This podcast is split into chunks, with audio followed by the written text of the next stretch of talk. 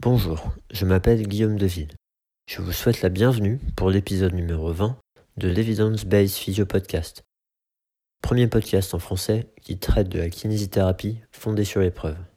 Ce projet est soutenu par l'agence EBP, un organisme de formation qui propose des cours de formation continue fondés sur l'épreuve en kinésithérapie. Dans cet épisode, je vous propose une discussion avec Thomas Ozinski, un confrère qui enseigne en IFMK et qui exerce en libéral sur Paris. Nous discutons autour d'un article qui aborde la question de la douleur centrale sous le prisme de la neuroanatomie. Et comme vous en avez désormais probablement l'habitude, nous n'hésitons pas à digresser vers d'autres sujets au fil de la discussion. Bon épisode à tous.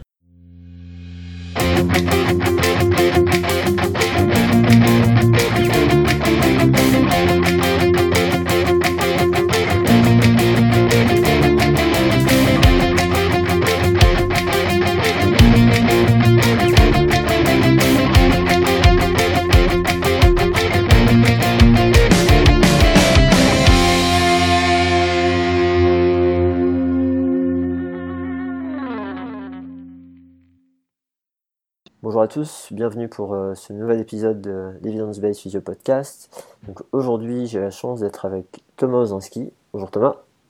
Bonjour. Comment vas-tu? Bah, Très bien et toi? On, est- on vient d'avoir la discussion, c'est très Ah, bizarre de faire un truc artificiel. C'est assez bizarre euh, ouais, de reprendre la même chose. Bon, on va le faire plus court, hein, mais, mais, euh, voilà. Donc, on est dans la période de confinement euh, dû au Covid-19. Et, euh, et euh, voilà, Donc, on, arrive à, à tenir le coup pour l'instant, parce qu'on sait que c'est important quoi, de rester confiné. Ouais. Voilà, voilà. Euh, bon, alors, à part ça, tu as, tu m'as proposé un article. Est-ce que tu veux bien me présenter, s'il te plaît? Euh, oui, donc euh, c'est un article de- en français de Bernard Calvino et Grillo qui est sur les, les contrôles, enfin le contrôle central de la douleur, qui est paru il y a maintenant une quinzaine d'années. Et en fait, euh, quand tu m'avais contacté, tu m'avais demandé de te proposer un article qui pouvait être intéressant à partager. Je pense que c'est- il peut être intéressant, surtout pour les personnes qui euh, commenceraient à vouloir lire des choses sur la douleur et qui n'ont pas forcément beaucoup eu de, connaissances par la formation initiale ou même dans les formations continues. Et c'est un texte qui est en français, qui reprend certains principes qui sont intéressants. Et il est aussi intéressant quand on va un peu plus loin pour après critiquer certaines choses, parce qu'il est très centré sur la neurophysio. Et on sait qu'on peut rajouter d'autres données derrière, donc c'est bien d'avoir euh, ça, ce qui permet plusieurs lectures. Je le trouve sympa, et puis il est facile. Euh, moi, c'est le premier que j'ai lu, donc euh, j'en ai un bon souvenir. D'accord. C'est un, un des premiers qui t'a fait t'intéresser du coup à la neurophysiologie de la douleur.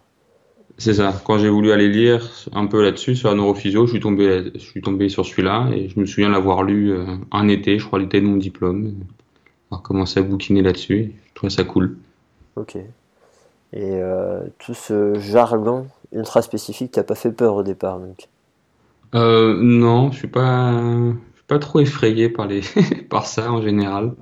Après, si je comprends pas, je sais que je vais euh, retrouver de l'information dans d'autres trucs et que ça va se recouper. Et c'est ça, ça m'angoisse pas trop. C'est comme quand tu commences à parler en anglais avec des gens, tu comprends pas tous les mots, puis à force, tu, tu commences à saisir certains trucs euh, à force de faire. Donc là, c'est pareil avec la littérature. Tu t'engranges et puis après, il y a des trucs qui se connectent involontairement. Donc, je pense qu'il faut pas, faut pas avoir peur de de termes et puis il faut demander aux autres, aux besoins. Puis on- maintenant, il y a Google sait répondre à pas mal de questions. Donc on peut aller chercher le qu'est-ce que c'est que ces, ces sigles-là, qu'est-ce qu'on peut en comprendre. Donc, euh, non, non, faut, pas- faut surtout pas avoir peur de la littérature. Non, non, après, après je, je dis ça parce que je t'avoue que moi ça faisait bien longtemps que j'avais pas fait de la neuroanat aussi euh, précise on va dire.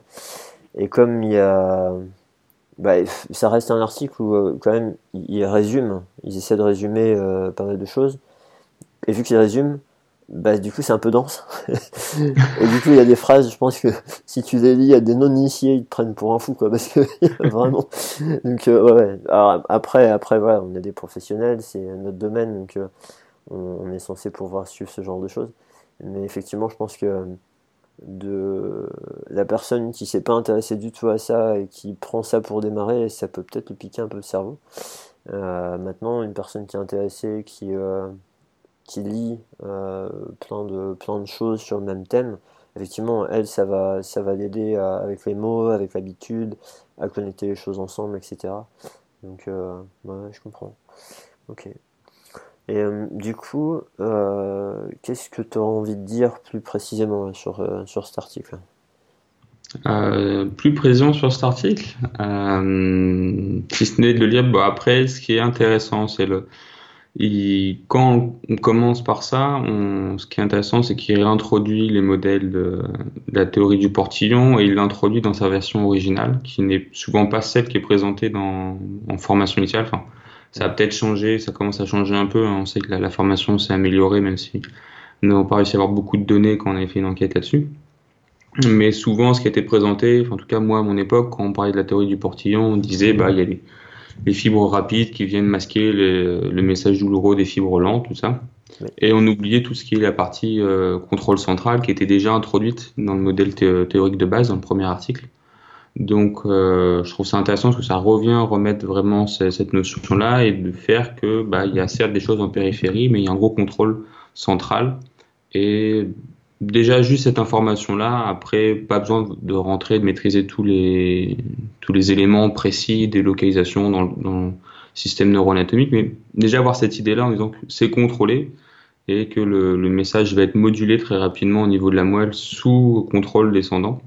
Mm. Je pense que c'est le, cœur des choses qui sont intéressantes, surtout pour nous, parce qu'il semble, on suspecte hein, que ça puisse expliquer pas mal d'effets, de modulation de symptômes qu'on a dans nos thérapeutiques ou qu'on peut retrouver chez les patients avec les facteurs psychosociaux qui sont pas mal abordés en ce moment, il paraît, sur les réseaux. Donc, euh, je pense que c'est l'idée centrale, c'est de comprendre un peu mieux une théorie d'explication de ces mécanismes-là.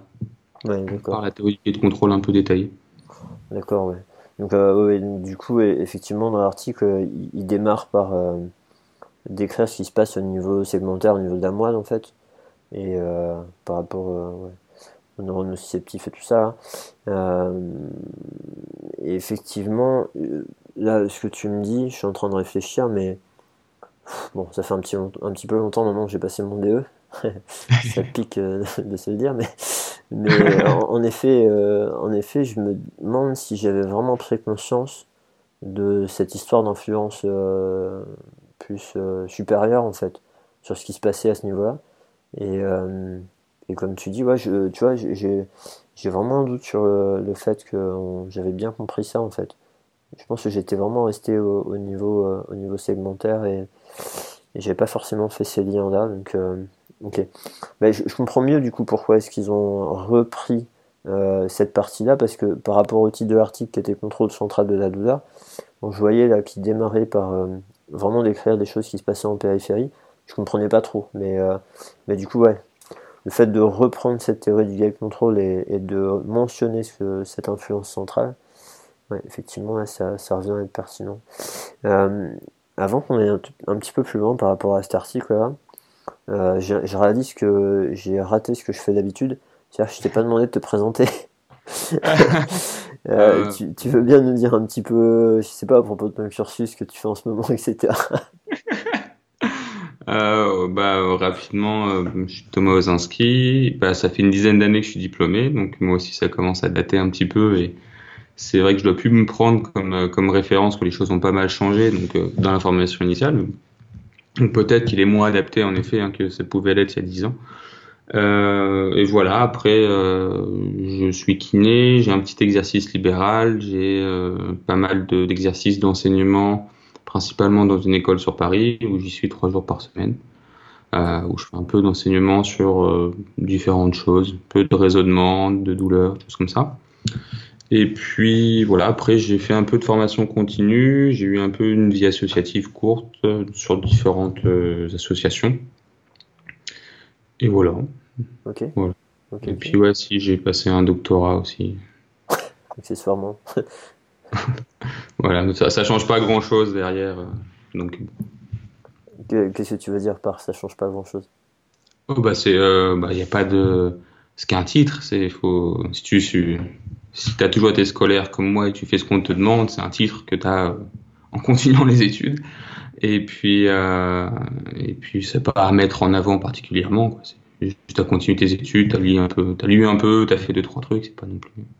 Mhm. Faut pas en, mettre ça trop en avant, trop en avant. D'accord. Ouais. En fait, tu, tu, euh, tu dis que si des personnes mettent ça en avant de manière un peu, c'est quoi le terme? En se vantant d'avoir ça, c'est un peu dommage, quoi. Euh, ouais, je pense c'est sympa de l'avoir, t'es content quand tu finis, mais voilà, faut, faut pas te, faut pas vouloir te mettre ailleurs, quoi. Tu as appris des trucs et essaye de le partager avec les autres et essaye pas de le mettre en avant en disant moi j'ai fait telle formation, j'ai tel machin. Enfin, à mon avis. Hein. je pense qu'un peu plus d'humilité, c'est bien. Pas se prendre pour un autre. Et, euh, Mais tu, sais, ça c'est ouais. assez marrant parce que, alors, euh, première chose, euh, moi, je fais un master, j'ai ma dissertation à faire, j'arrive pas à me lancer dedans, c'est une horreur déjà. J'ai reçu un mail de ma fac qui parlait d'une histoire de doctorat il y a quelques temps, mais j'étais mort de rire, quoi, parce que c'est juste un truc, pour moi, c'est inenvisageable à quel point c'est un travail monstrueux. Donc, la première chose, c'est quand même de reconnaître le fait que c'est un travail monstrueux, c'est un, investissement énorme, et rien que ça, c'est respectable. Après, effectivement, que les gens ne se prennent pas pour des êtres supérieurs en ayant ce titre-là. Ça, c'est une deuxième chose. Et, euh, je pense effectivement que c'est important. Et que, alors, si en plus, comme tu dis, euh, les personnes qui ont fait pousser aussi loin euh, leur connaissance sur un sujet sont dans la démarche de vouloir partager, donc non seulement de rester humble et de vouloir partager, bon, bah là, c'est fantastique pour tout le monde. Donc, donc merci d'être dans cet état d'esprit-là, c'est cool. C'est cool, c'est cool c'est pas donné à tout le monde malheureusement, mais bon. Il y, a un truc qui est bizarre, mais. Ça travaille. Ouais, mais tu sais, il y a un truc qui, est bizarre, mais moi j'ai l'impression que. Alors, notamment dans la santé, et euh, là je pense surtout aux médecins, mais bon, peut-être que c'est un, biais qui est un peu maladroit, mais tu vas avoir des personnes qui vont être super sûres d'elles en début de carrière. Et quand tu prends des professeurs qui sont vraiment en fin de carrière, bah, ils deviennent de plus en plus humbles en fait. Et tu te rends compte que c'est leur expérience clinique et puis parfois les, leur expérience de recherche qui les a amenés là-dedans. Et du coup, ce que tu dis euh, par rapport à ton doctorat, c'est que euh, en fonction des personnes et probablement en faisant des, des travaux aussi poussés, bah, peut-être qu'on arrive à être humble même avant d'arriver en fin de carrière. Et euh, donc ça, c'est cool. J'aime bien cette image-là, ouais. Ok, non, c'est cool. C'est dû avant l'âge. ouais, ouais, ouais, Ok, bon, ça c'est... ok, si tu veux. Ah, mais ça te permet de faire deux vies en une, c'est bien. Ouais, ouais, ok. ça va, ça me va. Ça va, ça va. Et tu, disais que tu avais euh, un peu de pratique clinique. Tu as une patientèle particulière ou, c'est une patientèle plutôt générale? Euh, bah, Je pense général dans l'aspect musculo-squelettique. Après, je prends, euh, si j'ai des patients qui viennent pour la pédiatrie ou le pneumo ou ce genre de choses, je fais plus. Donc euh, je, je, réoriente vers mes collègues et après bah il n'y a pas de j'ai quelques patients avec des cas euh, entre guillemets marrants d'un point de vue curiosité intellectuelle de thérapeute avec des certaines cas de douleurs chroniques ou de c'est les membres fantômes, les avulsions de plexus brachial ou, ou, certains trucs comme ça qui sont originaux donc et puis qui sont très très intéressants je trouve intellectuellement pour le thérapeute parce que c'est très très large et euh, donc j'ai un peu ça, mais sinon c'est assez généraliste, euh, musculo-squelettique. D'accord. Donc euh, ces cas entre guillemets complexes là, c'est des cas qui te permettent de, de vraiment pas t'ennuyer quoi. Euh, bah, aucun, aucun n'est ennuyant en soi, hein, mais euh, je les trouve, ils sont plus, enfin ils sont, ils ont un côté un peu plus attachant parce que quand tu, moi certains que j'ai vus, que j'ai, euh, eu en consultation, que j'ai encore, il y a des histoires de 10-15 ans de, de, de traitement, de, de, choses, et qui sont assez intéressants. Il y en a un qui est un cas que je, je, je présente régulièrement en, en, congrès ou en, en, cours sur le principe de la thérapie miroir. Un patient qui, qui était venu, euh, il y a une abduction du plexus brachial qui avait 10 ou 15 ans peut-être, et qui euh, avait toujours de fortes douleurs, qui était un peu contrôlé par les, les, les antalgiques Mhm. mais pas forcément très efficace. Il y a toujours des pics à 7 sur 10, une douleur de fond de 5 sur 10, toujours des fourmillements, des, brûlures, un membre froid, tout ça. Tout ce qu'on a l'habitude de trouver. Et, euh, et quand il s'est mis devant le miroir, il n'a pas supporté la thérapie miroir. Parce qu'en fait, la, la, douleur est passée de 7 à 2. Sans, sans raison, juste en voyant le reflet. Mhm. Et là, il- pour une personne, c'est assez compliqué de se dire que ça fait 15 ans qu'elle bouffe des médocs, des machins, alors que juste en regardant un miroir, il n'y a, plus de- y a plus de douleur. Ouais, ça c'est euh, ça c'est des, des situations euh, le coût cognitif est trop grand Mm. pour, pour la personne et c'est un truc qui est euh, ouais, c'est un truc qui est, qui est assez fou ça c'est euh, c'est un truc qui est assez fou mais alors du coup t'as géré ça comment? T'as, tu t'as continué à suivre ou euh? Bah, nous avons réussi à nous voir trois fois, et avec toujours un effet où euh, quand il se voyait, ça allait bien. Après, ça a été compliqué, et il a préféré interrompre les séances parce que trop compliqué à gérer, et le, le retour de la douleur après était très encore plus désagréable. En fait, Ah oui. s'il avait son fond toute la journée, ça allait, mais en fait, le retour de la douleur après était en, en soi assez frustrant pour lui. Et, euh, et il était en attente aussi d'une opération pour euh, une transplantation de tendons, pour, parce qu'il avait un peu de motricité, donc pour retrouver une main un peu plus fonctionnelle. Donc il faisait aussi des soins en, en parallèle avec euh, une consoeur euh, pour essayer de travailler la motricité, préparer l'opération, et j'ai pas eu de nouvelles depuis. Donc euh, c'était il y a longtemps, donc je pense que j'en aurai plus jamais. Mais c'était euh, c'était un cas un cas intéressant. Ouais, tu, tu l'as, tu l'as bien retenu en tout cas pour cette raison. là. C'est, euh, ouais. En fait, ça, ça- moi, ça me fait penser aussi à un cas. Alors, je, je, bon, je suis désolé, je vais, je vais partager ça aussi, mais Mais il faut, il faut. euh, ouais, en fait, un, un cas d'un patient qui vient me voir avec euh, des douleurs cervicales et, euh, et qui me dit, mais de toute façon, j'ai de l'arthrose. Ok, soit. Euh, et puis je lui fais faire quelques mouvements et puis il, sent, enfin, il est un peu mieux. Alors je lui propose de- d'essayer de répéter chez lui et puis il revient. Et puis il n'avait pas répété. Et en fait, euh, je sentais bien qu'il voyait pas trop l'intérêt de répéter. Quoi. Je dis, ben, euh, pourtant, quand vous faites ça, bon, ça semble être un peu mieux. Alors, moi, j'aurais besoin que vous continuiez de répéter pour vraiment confirmer que ça peut vous aider. Et, euh, parce que là, juste sur une fois, je peux pas, je peux pas être super convaincu, mais euh, et en fait, on est parti dans une discussion. À un moment donné, il m'a arrêté.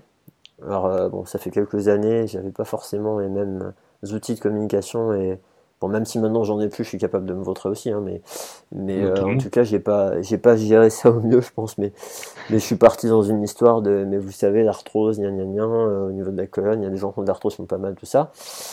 Euh, et puis à un moment donné, il m'a arrêté, il m'a dit euh, bon. euh, vous savez, moi j'ai des problèmes d'arthrose, je connais parce que euh, j'ai euh, des douleurs de genoux. Là aujourd'hui, j'ai, je sais pas, il doit avoir 65 ans, un truc comme ça. Et euh, il y a 15 ans, j'ai déclenché des douleurs au genou alors que je faisais de la course à pied. Et la course à pied, c'était ma vie. Et tous mes amis faisaient de la course à pied, c'était vraiment ma vie tournait autour de ça. Et je peux vous garantir que j'ai tout essayé pour ne pas arrêter de courir et de soigner mon arthrose, mais c'était impossible. Donc, en, en gros, il est en train de me dire si tu essayes de me faire comprendre que mon arthrose au niveau du cou, on s'en fout. Euh, là, en fait, tu es en train de me dire que mon arthrose au niveau du genou, j'ai foutu ma vie de côté pendant 15 ans pour rien. Euh, donc, t'es gentil, ça. Euh, le coût cognitif, il est tellement grand que moi, je peux pas le prendre. Et là, moi, quand j'ai réalisé ça, je me suis dit, oulala, oulala, oulala.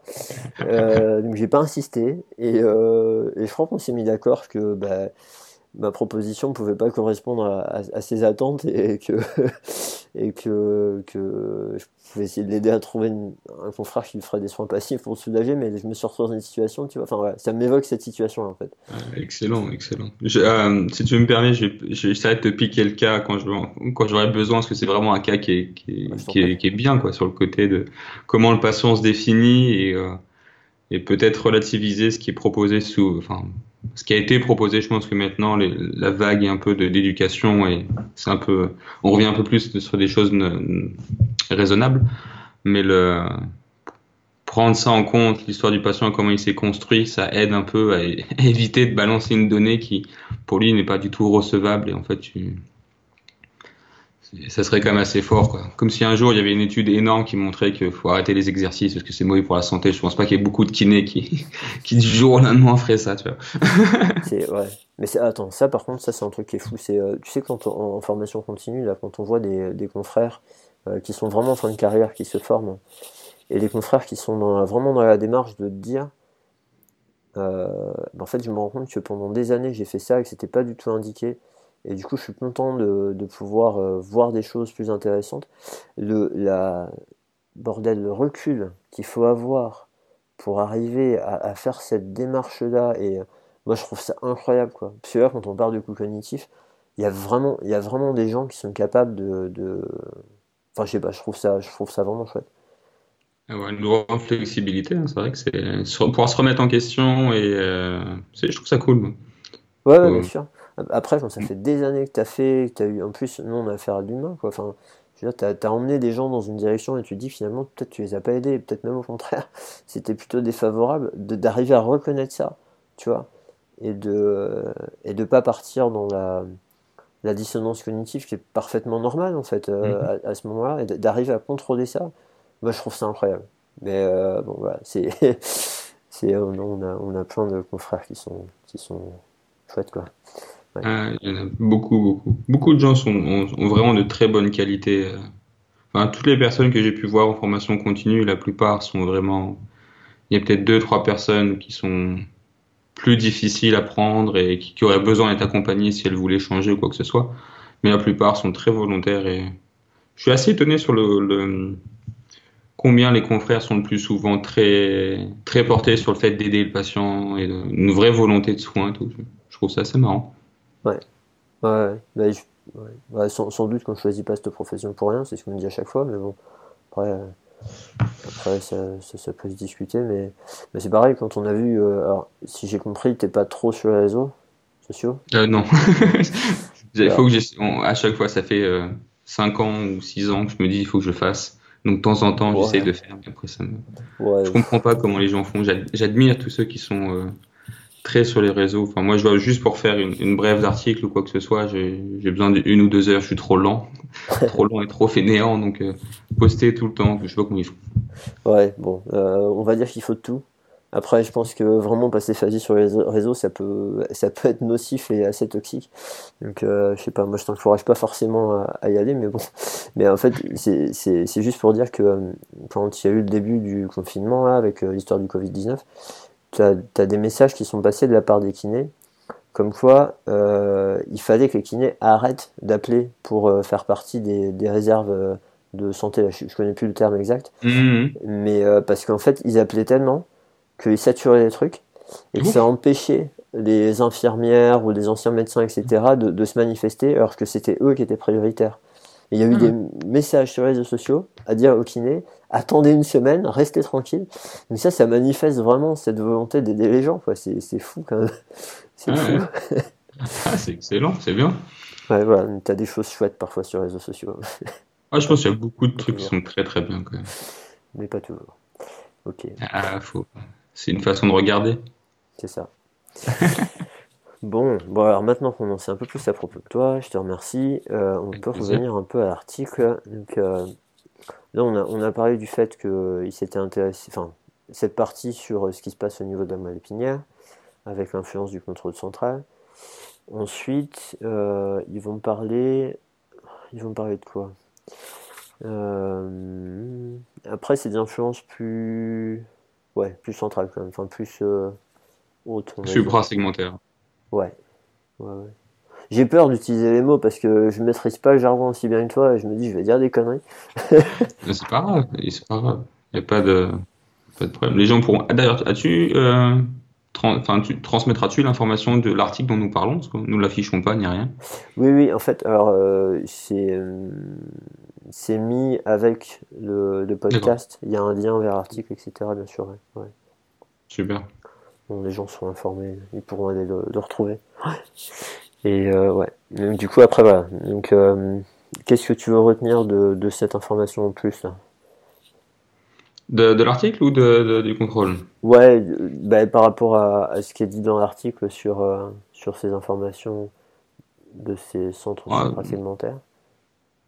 Ah, ce qu'on peut, je pense qu'il peut être intéressant à retenir un petit peu, c'est euh, après les schémas, la figure 5, où il, présente différentes situations où l'information, une information périphérique peut remonter en fonction de l'activité au niveau central et au niveau central euh, segmentaire, donc euh, euh moelle épinière.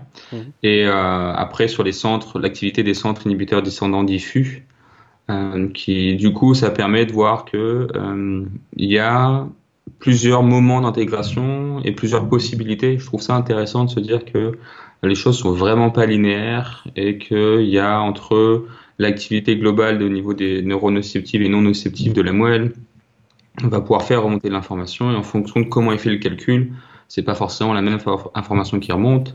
Et en fonction de comment réagissent les centres suprasegmentaires, euh, il va encore avoir une possibilité de tri.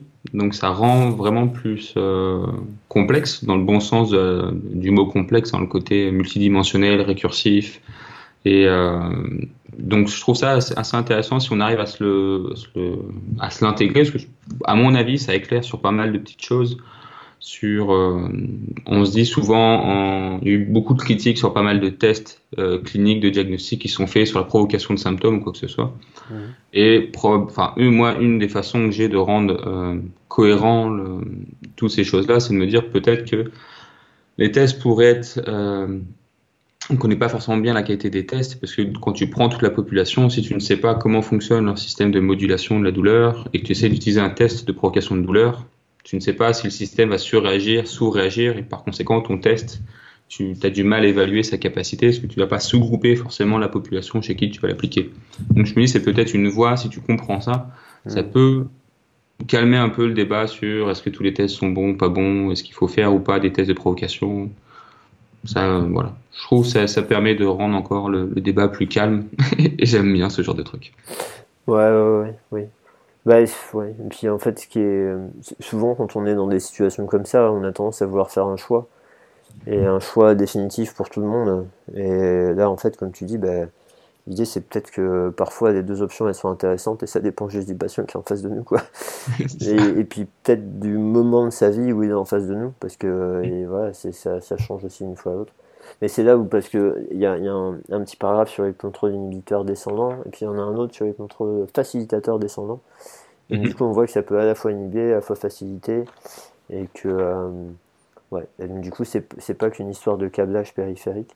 alors, du coup, j'ai un truc que j'ai envie de te demander, parce que euh, ça m'est arrivé deux fois dans des formations que des participants euh, posent cette question-là, enfin, questionnent le terme de nociception récepteur nociceptif, capteur nociceptif, et de nociception en disant que euh, bah, pourquoi on utilise ce terme-là, sachant que la douleur n'est pas générée au niveau périphérique?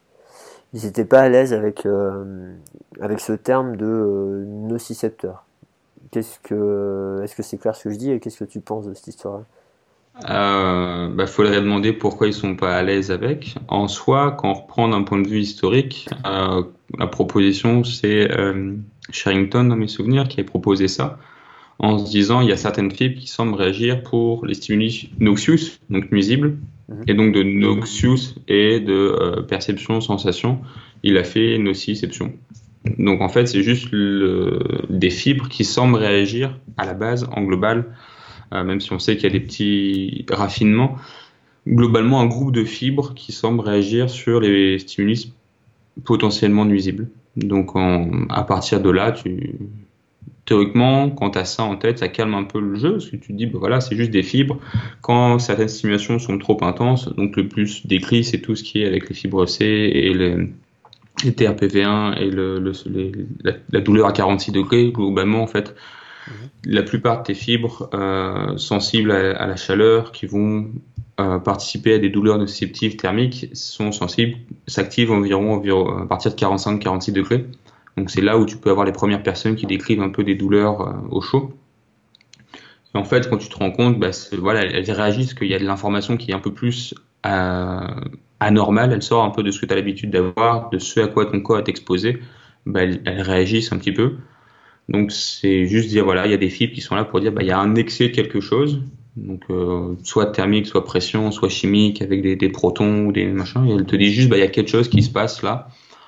Voilà, c'est juste dire bah il y a un excès de quelque chose. L'information en fait de nociception, quand on regarde un petit peu sur comment ça semble fonctionner, c'est dans un état normal, donc non sensibilisé, ce qu'on retrouve le plus souvent dans l'état normal, c'est de se dire bah il y a quelque chose de trop. Mmh. En, gros, euh, est-ce qu'on pourrait dire que c'est quelque chose qui. qui euh, parce qu'en fait, c'est nuisible à quoi? C'est nuisible euh, au tissu, à l'homéostasie, à. Hmm. Euh, dans, dans, la défi dans ce que, pourquoi ça a été proposé Noxious, c'est qu'à la base c'était de mettre des coups, des coups électriques ou de brûler la patte de, de l'animal et de voir la réaction. Donc c'est vraiment un truc où tu t'allais en, mettre du dommage. Après, dans les visions de garder le terme avec l'idée nuisible, il y a beaucoup l'idée de dire que le, la douleur, on va dire, de façon générale, euh, pourrait être pourrait être ou participer à un mécanisme de protection de l'organisme, donc avec plusieurs degrés d'analyse de, dedans. Et euh, certains vont proposer que ça serve à euh, vérifier l'homéostasie globalement et de voir s'il y a un endroit où l'homéostasie, le corps sort un peu de, de là où il a l'habitude d'être et où il devrait peut-être être. Le, ce système-là réagirait. Il y a des éléments qui font penser un petit peu à ça. Euh, il y en a qui sont pas pour, hein. il y en a qui, disent que la nociception, c'est la perception de la douleur. Hein. Il y a, il faut, faut que je retrouve, mais je me souviens d'un, de Devor en, en 2013 à l'EFIC qui avait rapporté des données comme quoi l'anesthésie sur le, le névrome des personnes amputées améliorait dans sa cohorte 100% des patients. Et il y a un article dont on m'a parlé que j'ai pas eu le temps de retrouver sur des douleurs thalamiques, euh, donc des, des, AVC thalamiques qui donnent certains types de douleurs centrales. Mmh. Euh, une autre équipe avait pareil fait de l'anesthésie euh, périphérique et euh, montré résolution des 100% des symptômes. Donc il y a encore pas mal d'ouverture au débat. Et puis même après le philosophique de se dire, euh, faut, réussir pour que les choses soient cohérentes, faut, euh, comme pour les patients, il faut que les thérapeutes arrivent à se faire une histoire cohérente des données auxquelles ils ont eu accès. Euh, voilà. Donc après, il y a plein de façons de lire et d'interpréter les données. Après, très rapidement, tu, on va, faut glisser un peu sur ta philosophie de conception des, soins et de la douleur pour euh, trancher, puis après euh, faire un peu preuve de flexibilité mentale, comme on a dit avec les collègues qui, ont, qui arrivent après 30 ans de carrière à remettre en question leurs pensées. Si on arrive à faire ça en permanence, ça devrait aller. Quoi. Ouais. C'est... En fait, on, on revient à cette histoire de en fait, tu as des gens qui sont mal à l'aise avec certains termes, mais euh, et qui ont besoin de la bonne réponse. Et voilà. Et, cette histoire de dualisme il y a une bonne réponse et une mauvaise réponse. Et, en fait, alors, malheureusement, heureusement, j'en sais rien, mais euh, on, a beaucoup de données. Euh, la réponse absolue, on l'a pas. Et à la limite, que chacun se fasse sa réponse à lui et soit à l'aise avec sa réponse à lui à partir du moment où elle n'est pas trop obsolète non plus euh, par rapport aux connaissances actuelles, c'est ça qui peut faire que ça va. Après, après c'est vrai que quand on partage des termes, si on s'est fait une conception, ce terme-là nous gêne, et qu'on échange avec une personne qui l'utilise, je comprends que ça puisse mettre euh, un peu de... En fait, dans un cours récemment, il y, a, il y a un participant qui a posé la question à l'intervenant, et avec la traduction interposée, le problème, c'est que il y en a un qui était d'accord avec le terme, l'autre un peu moins. Mais quand ils parlaient, en fait, ils parlaient de la même chose. Et ils étaient d'accord sur euh, ce qu'ils mettaient derrière, sur ce qui était important derrière. Et euh, c'est un, peu ça qui est dommage parfois, c'est qu'on va s'accrocher à des termes qui nous rassurent parce que euh, on se dit on a le repère, on a nos repères, on veut les protéger, on veut pas être chahuté là-dessus, et ça c'est humain. Hein. Mais, mais du coup, ça pousse parfois des gens à, à, batailler alors que sur le fond, ils s'ils arrivaient à s'écouter, ils se rendraient compte qu'ils sont d'accord. Ça tirerait moins, ouais. Ouais, ils n'utilisent pas les mêmes mots, ouais. Euh...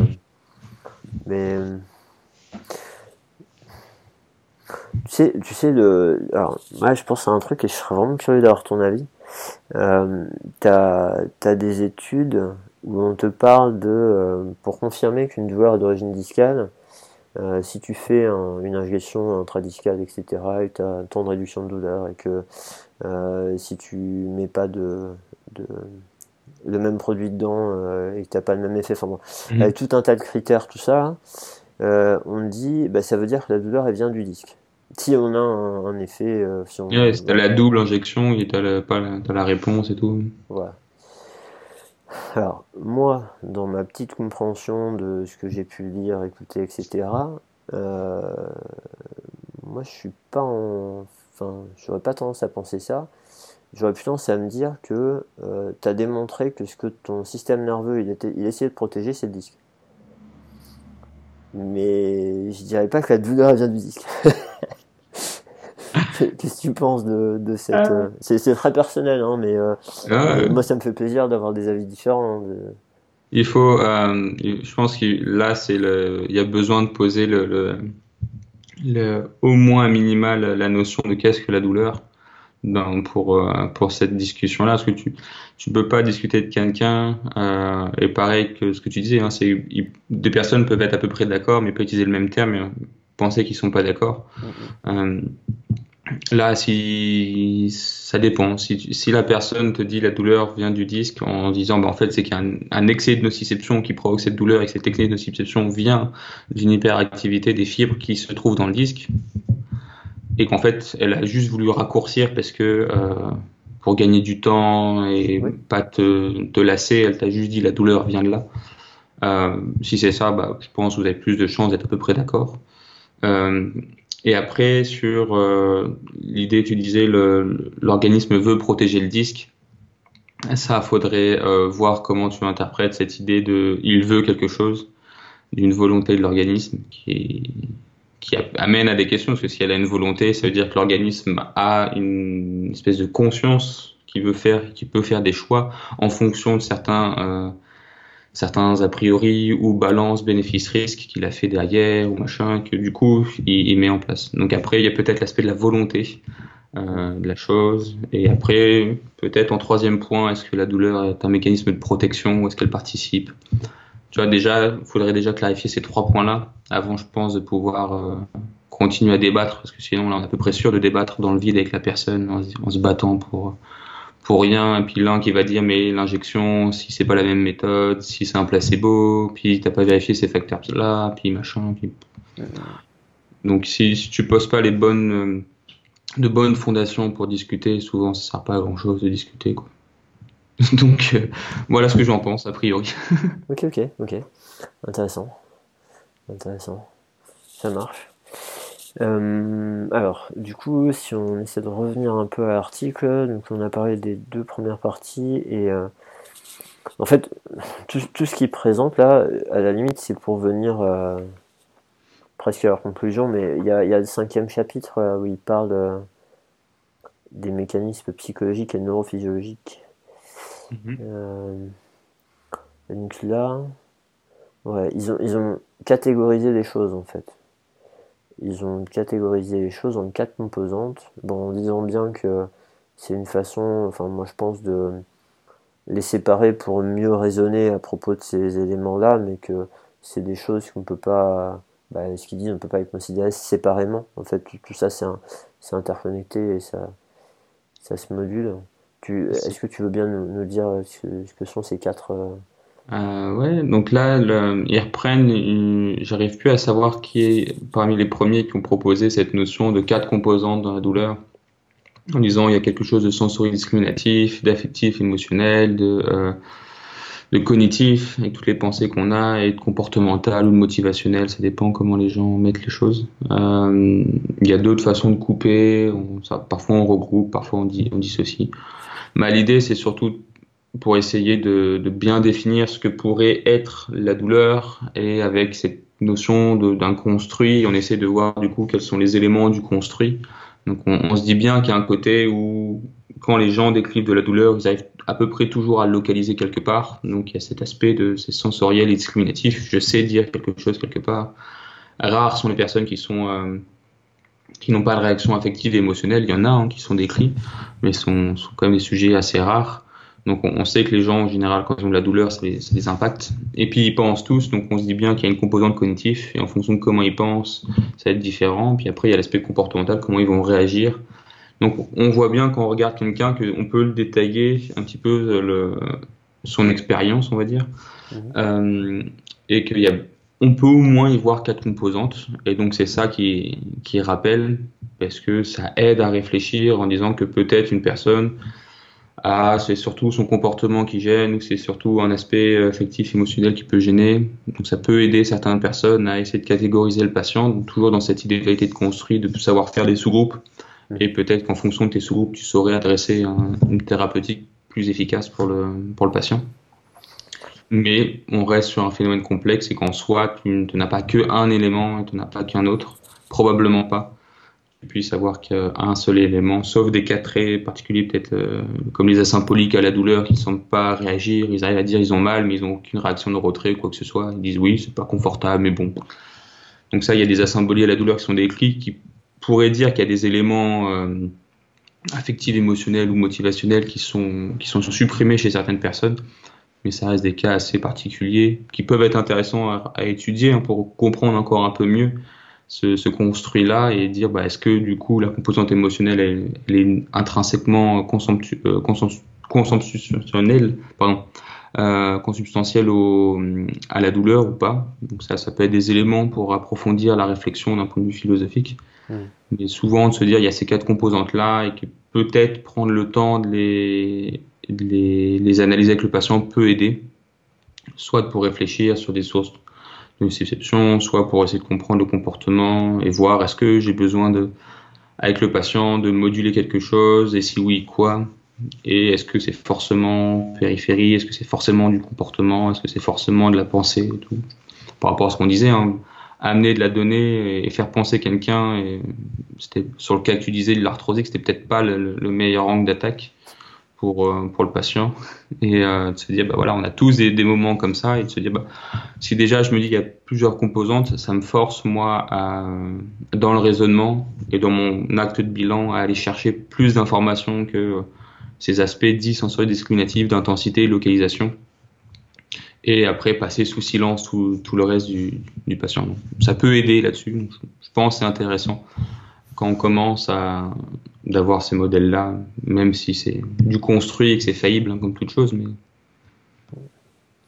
Ouais, en fait, ça, ça c'est intéressant parce que quand tu, quand tu reprends ça dans ce sens-là, moi, ça me fait penser à des démarches qui existent maintenant, euh, justement, euh, d'évaluation de patients. Euh, alors, notamment, bah, moi, ce que je connais le mieux, c'est la, thérapie fonctionnelle cognitive qui vient de Peter O'Sullivan, où, où effectivement, il a il prend le temps de d'évaluer ces différentes dimensions et de se dire quelle est la dimension qui a l'air d'être la plus influente chez ce patient-là, et du coup, est-ce que par quoi je commence? D'essayer de tout cibler sans mettre de priorité bon, pour s'aider à prioriser de ça semble être une composante importante pour lui, donc du coup, je vais essayer de donner, enfin, de mettre en place des outils, des stratégies pour cette composante-là. Euh, après, il n'est pas le seul, hein, il, y a des, il y a des auteurs euh, qui ont J'en parlais dans un podcast, euh, je sais plus quel épisode, avec Benoît Sibilo, un autre auteur qui avait euh, émis un modèle un peu du, même genre. Et, et, du coup, ce que je me dis, c'est que c'est intéressant parce que là, on est vraiment dans un article, des, enfin, dans un article qui est vraiment dans le, le bio, dans l'histoire du bio psychosocial. Là, on est sur le bio, quoi. C'est quoi la, la tuyauterie, enfin, c'est quoi les câbles et tout ça? Et, et du coup, c'est des connaissances bio qui aident à mieux comprendre l'influence euh, du psychosocial. Donc ça, ça c'est vraiment chouette parce que euh, ça, aide à arrêter d'opposer les choses, quoi. Et justement de les intégrer. Donc euh, le fait d'avoir un article autant, autant bah, bah, anatomique et d'arriver à le à l'amener vers l'intérêt en clinique avec les patients en évaluation et et l'intérêt d'une prise en charge euh, biopsychosociale, ben, ouais. Je l'avais pas réalisé tout seul en 10 ans, donc c'est. je suis bien content que tu l'amènes comme ça. c'est une façon de lire, après on peut ne pas être d'accord, mais je trouve que c'est plus simple de faire comme ça.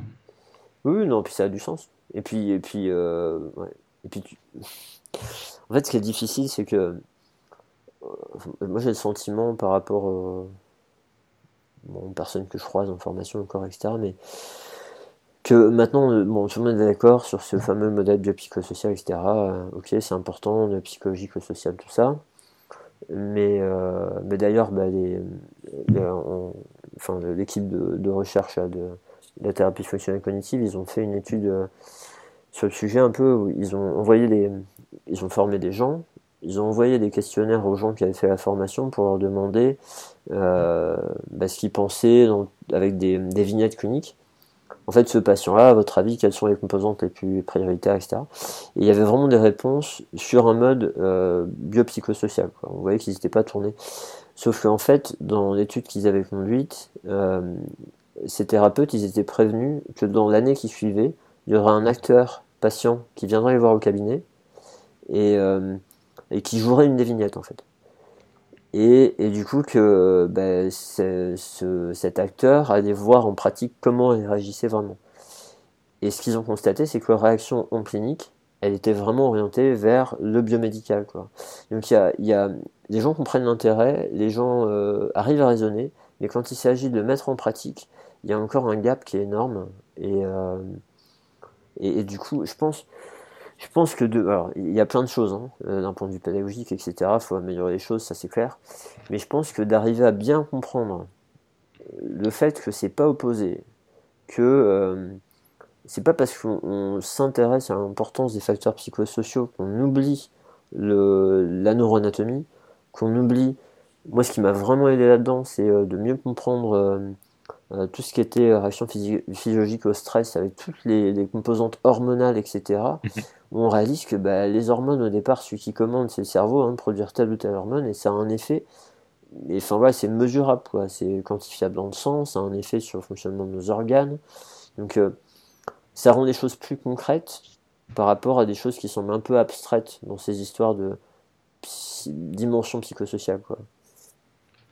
C'est assez. Euh, c'est une bonne chose. Si l'article permet ça, ouais. Et c'est peut-être ça aidera certains à, régler ça et peut-être se dire que c'est la, même chose en soi. En fait, c'est juste que si tu prends un domaine de recherche, tu l'attaques par un, côté qui va être l'échelle macroscopique de la clinique. Et tu vas avoir l'utilisation de certains termes, catégoriser les patients, et puis après, si tu en as d'autres qui utilisent le même objet de recherche, mais par un autre champ, tu vas avoir d'autres euh, d'autres choses. Puis à la fin, comme c'est le même champ étudié, tu t'attends pas à ce qu'il y ait 36 000, enfin, des querelles, hein, d'accord, mais comme un peu en physique, tu vas avoir des querelles sur certains points de problème. Mais en fonction de comment tu l'attaques, la plupart des gens sont d'accord sur le, le, le, corpus. Et après, c'est sur des points de détail sur vers où à faire avancer le corpus, où il y a des, des divergences réelles. Mais si les gens vont se rendre compte que le corpus est à peu près identique pour tout le monde, c'est le même objet, donc on n'a pas de raison d'avoir des 36 000 différences. Ah. Ouais, c'est vrai. C'est vrai. Plus calme. En espérant que ça aille, ça aille vraiment dans ce sens-là. Ouais. Euh... il n'y a pas de raison. Ouais. il suffit d'être patient en général. oui, oui, oui. c'est vrai. Et puis, peut-être de, comme on disait tout à l'heure, d'arriver à trouver, à développer des, des stratégies pédagogiques plus aidantes, plus facilitantes en fait pour l'apprentissage de tout le monde. La euh, première, c'est de travailler. Comment? La première, c'est de travailler. Oui, oui, bien sûr. Après, après as des... tu peux proposer un travail qui va mettre en difficulté ou un travail qui va faciliter l'apprentissage. Donc, euh, Enfin bon, c'est des réflexions qu'on a en ce moment euh, entre nous. Et puis bon, moi, je suis un peu biaisé par mon master parce que c'est un master en, sciences de l'éducation quand même. Donc, euh, mais euh, c'est voilà, j'ai ça en tête. En ah, il faut, il faut. Je, je suis preneur de ton, ton expérience et ton expertise dans le domaine parce que je, je me pose, on se pose beaucoup de questions aussi avec les, les, les étudiants et il y a des choses qu'on ne comprend pas. Ah oui. Des choses qu'on n'arrive pas à comprendre.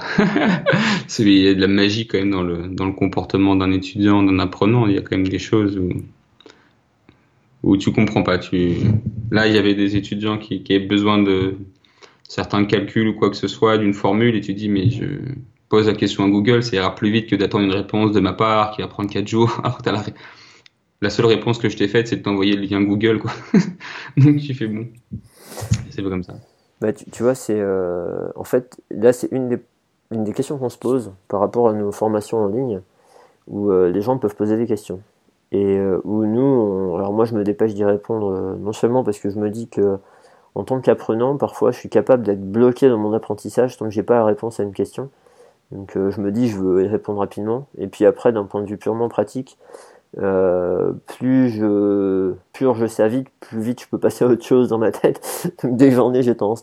Euh, bon après le problème c'est que en cette période de confinement, euh, je peux me retrouver avec des après-midi où j'ai 30 questions et du coup j'en ai une toutes les parfois 5 minutes. Alors ça ça fait que je peux avancer sur rien. Donc là j'ai pris la décision de ne pas répondre au fur et à mesure, mais de, de mettre des séquences dans la journée parce que c'est infernal. Mais par contre j'ai réalisé un autre truc, c'est que euh, parfois, il y a des questions où euh, la réponse, elle est dans la vidéo qu'ils viennent de voir. Et, et juste, il faut juste qu'il la revoie. Et, et, le fait de répondre rapidement aux questions, j'ai l'impression que ça met dans une situation où l'apprenant, il va pas chercher à faire l'effort de réfléchir lui-même. Parce qu'on le met dans un confort de, dès qu'il a une question, on va lui donner la réponse. Donc du coup, il va, s'il a une question, il va te dire attends, euh, comment je pourrais retrouver la réponse, ou est-ce que je peux revisionner la vidéo, est-ce que je peux aller voir Google, etc. Euh, ben non, je vais poser la question, on va me donner la réponse. Et ça, d'un point de vue apprentissage, c'est une catastrophe en fait. Donc euh, là, je suis en train de réfléchir. C'est comme, toi. Le nombre de fois où on me demande une information sur tel concept, moi, je prends le, le, le, terme, je mets dans Google, j'ai des pages et je donne le lien. Et je me dis, mais, mais alors après, après mon master m'a, euh, toi sans doute dans ton doctorat, ça t'a amené vers ça aussi. Mon, master m'a poussé à me débrouiller, à trouver mes choses par moi-même. Et donc j'ai vraiment ce réflexe-là. Quand j'ai des questions de cet ordre-là, je vais chercher par moi-même. Après, si je connais des gens euh, qui ont une expertise dans le domaine, etc., une fois que j'ai gratté un peu et que je change patine, je peux peut-être leur demander de l'aide, mais, mais c'est pas mon premier réflexe. Euh, de la même manière, j'ai des, régulièrement des étudiants en IFMK qui me posent des questions en me disant euh, est-ce que vous connaîtriez de la bonne littérature sur l'entretien motivationnel? Et euh, moi j'ai envie de dire ben écoute, ça fait partie du processus d'apprentissage que tu cherches d'abord. et que tu tapes des articles où tu vas te rendre compte de ben non c'était pas ça intéressant enfin c'était pas cela qui était intéressant et tu vas avoir l'impression de perdre ton temps mais ça va améliorer ta capacité à chercher et à mieux trouver après et tu vas construire un truc, si moi je te donne, je vais te restreindre à ce que j'ai trouvé que moi. Enfin, et, et, tu vois, il y a vraiment cette, euh, cette dimension-là qui me pose question en ce moment. Et euh, notamment sur le fait que en cours présentiel, une personne qui me pose une question, bah, ma première réponse c'est qu'est-ce que t'en penses toi? c'est de le faire réfléchir. Et après, une fois qu'on a un peu abordé, c'est de dire aux autres, ben, les autres, vous en pensez quoi? Donc se, se, baser aussi sur l'apprentissage par les pairs. Mhm. Et puis éventuellement, après, voilà, de, de pouvoir euh, apporter quelque chose parce que j'ai des informations qu'ils n'ont pas, etc. Compléter, ok, youpi, mais il y a déjà un plein de trucs que les gens peuvent trouver par eux-mêmes. Et euh, mais bon, après, c'est tout un modèle à repenser et c'est c'est des bonnes réflexions à avoir. Hein. parce qu'elles sont, elles sont, elles sont cruciales hein, sur le, l'apprentissage et puis ne pas avoir de fatigue de, du formateur non plus derrière, parce qu'il y a des moments où tu as l'impression de rabâcher et, de, et que le message d'autonomisation passe pas. Ça. Donc il y a des trucs comme ça. Après, le, il y a aussi la définition de, de, de la personne. Hein. Tu, malgré tout, tu restes un tiers de confiance quand quand la personne te pose la question, tu ne sais pas si elle a pas cherché ou si elle a cherché et qu'elle veut juste être sûre d'avoir bien trouvé pour confirmer que sa méthode de recherche était bonne ou pas. Tu sais pas en fait à quoi tu sers dans la pensée de la personne. Tu sais pas si tu es entière de confiance pour valider le process ou si tu es juste là pour qu'elle bachote. Et euh, comme elle te le dit pas, elle te dit pas, euh, quand elle pose la question, elle te dit pas, bah c'est pour faire ça. Tu fais bon, bah, tu as plein de façons d'interpréter, de te projeter dans, dans son esprit. Et, puis... et c'est vrai que par l'internet, par l'ordi, tu as du mal. Quand tu es avec la personne en, visuel, l'échange peut aller beaucoup plus vite, donc ça va. Mais je suis d'accord que en ligne, ça doit être un peu dur. je t'envie pas. Pour, pour, clarifier un truc, c'est compliqué. Hein. Donc, euh, ouais. le fonctionnement par défaut, c'est ça pour l'instant, mais, là, j'ai des idées. Je pense qu'on va changer les choses dans pas longtemps. et, vraiment, vraiment, comme tu dis, hein, dans le but de d'améliorer l'apprentissage d'être plus un facilitateur de l'apprentissage qu'un un donneur d'informations, quoi. Et, et, dans le but d'autonomiser les gens, c'est le mot que tu as utilisé, hein. c'est clairement ça, quoi. Dans le but d'autonomiser les gens. De toute façon, c'est comme avec les patients, plus ils peuvent trouver des choses par eux-mêmes, plus ils les approprient, plus ils s'autonomisent. Mais de temps en temps, bien sûr qu'on est des, on est des professionnels avec des connaissances et qu'il y a des connaissances qu'ils ne pourront pas trouver, même on les torture pendant une semaine. Euh, on va pas les garder pour nous alors qu'ils peuvent en profiter. Donc il euh, y, a, un équilibre à trouver juste, peut-être dans un deuxième temps, et, croire en la capacité de l'autre à, trouver des, bonnes réponses pour, euh, pour, son, pour, pour le problème qui se pose à lui. Quoi. C'est, mm. mais bon, c'est un, c'est un mode de fonctionnement en moi, les, premiers, honnêtement, les, enfin, certains modules que j'ai fait là, dans mon master en Angleterre, euh, j'étais un peu déstabilisé au départ parce que je me disais, mais en fait, le, le prof là, il sert à rien. non, mais c'est terrible. Je suis tellement conditionné par le fait que je me disais, mais en fait, il sert à rien. J'ai qu'une envie, c'est de pouvoir partir à la bibliothèque parce qu'il faut vraiment que je, bosse. Et là, j'ai l'impression de perdre mon temps, quoi. Alors que non, il sert pas à rien. Il, est là pour faciliter, mais je suis tellement habitué à avoir des gens qui me donnaient de l'info et lui, me donnait rien. Et de me dire aussi cette frustration de, alors ce que j'ai trouvé, est-ce que je vais pas rater des choses importantes et comment je le saurai? Donc ça, ça rejoint un peu ce que tu disais tout à l'heure. C'est vraiment par rapport à, à nos habitudes d'apprentissage, euh, on peut pas tout chambouler non plus parce que en tant qu'apprenant, on peut vraiment être déstabilisé, pas comprendre et facilement rejeter le truc quoi. Mm-hmm. C'est un comportement, ça. Il y a plusieurs façons de changer le comportement, hein. soit petit à petit, soit un gros choc.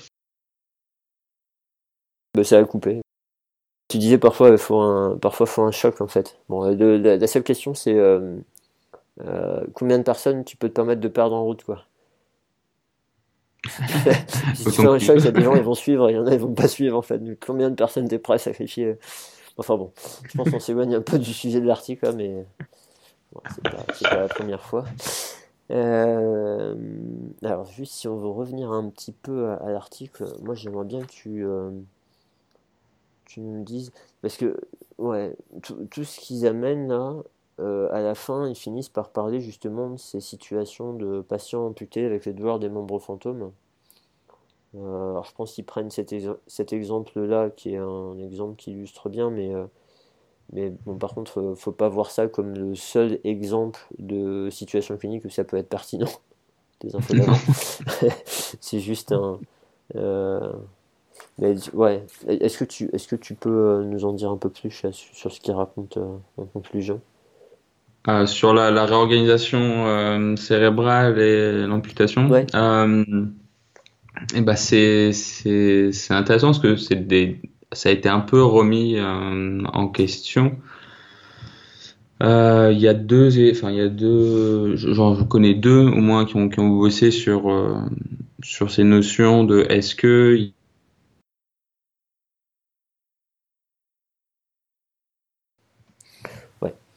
Donc, euh, ouais, donc là, on parlait des euh, réorganisations corticales et euh, tu dis que tu connaissais deux personnes qui avaient bossé là-dessus et ouais, je t'ai perdu à ce moment-là. Ouais, ouais. bah en fait, il y a Makin, M-A-K-I-N, et Mancini, M-A-N-C-I-N-I, dans, mes souvenirs, qui ont bossé sur l'amputé et le SDRC avec d'autres méthodes d'analyse que ce qui était fait avant, qui était beaucoup sur l'électroencéphalographie, magnétoencéphalographie, qui ont des faibles résolutions spatiales, et un peu de données aussi en, IRM fonctionnel qui semblaient montrer des changements au niveau de la représentation du corps. Euh, là, quand eux ont refait, ça semble être un peu moins franc que ça, et du moins, au moins la corrélation avec la, douleur semble un peu moins franche. Donc, euh, un grand sujet de débat. Intérieurement, tu te dis ça a du sens. Mais est-ce que c'est parce que les euh, une des façons que moi que j'ai pour l'instant de rendre intelligible euh, le fait qu'on trouve des choses en magnétoencéphalographie, qu'on trouve des choses très profondes en, en enregistrement de neurones, mais qu'on retrouve pas forcément en IRM fonctionnel derrière. Euh, c'est peut-être de voir est-ce que c'est pas un problème d'inhibition intracorticale qui peut arriver, parce qu'on sait que normalement quand un neurone s'active, il est censé faire taire ceux d'à côté, et quand il est désafférenté, on sait qu'il y a un phénomène où il y a moins ces phénomènes-là de d'inhibition par l'activité. Donc, est-ce que c'est ça qui expliquait qu'il y avait un, une hyperactivité qu'on retrouvait en magnétoencéphalographie, que par conséquent, en moyenne, bah, elle était décalée? Est-ce que c'est ça?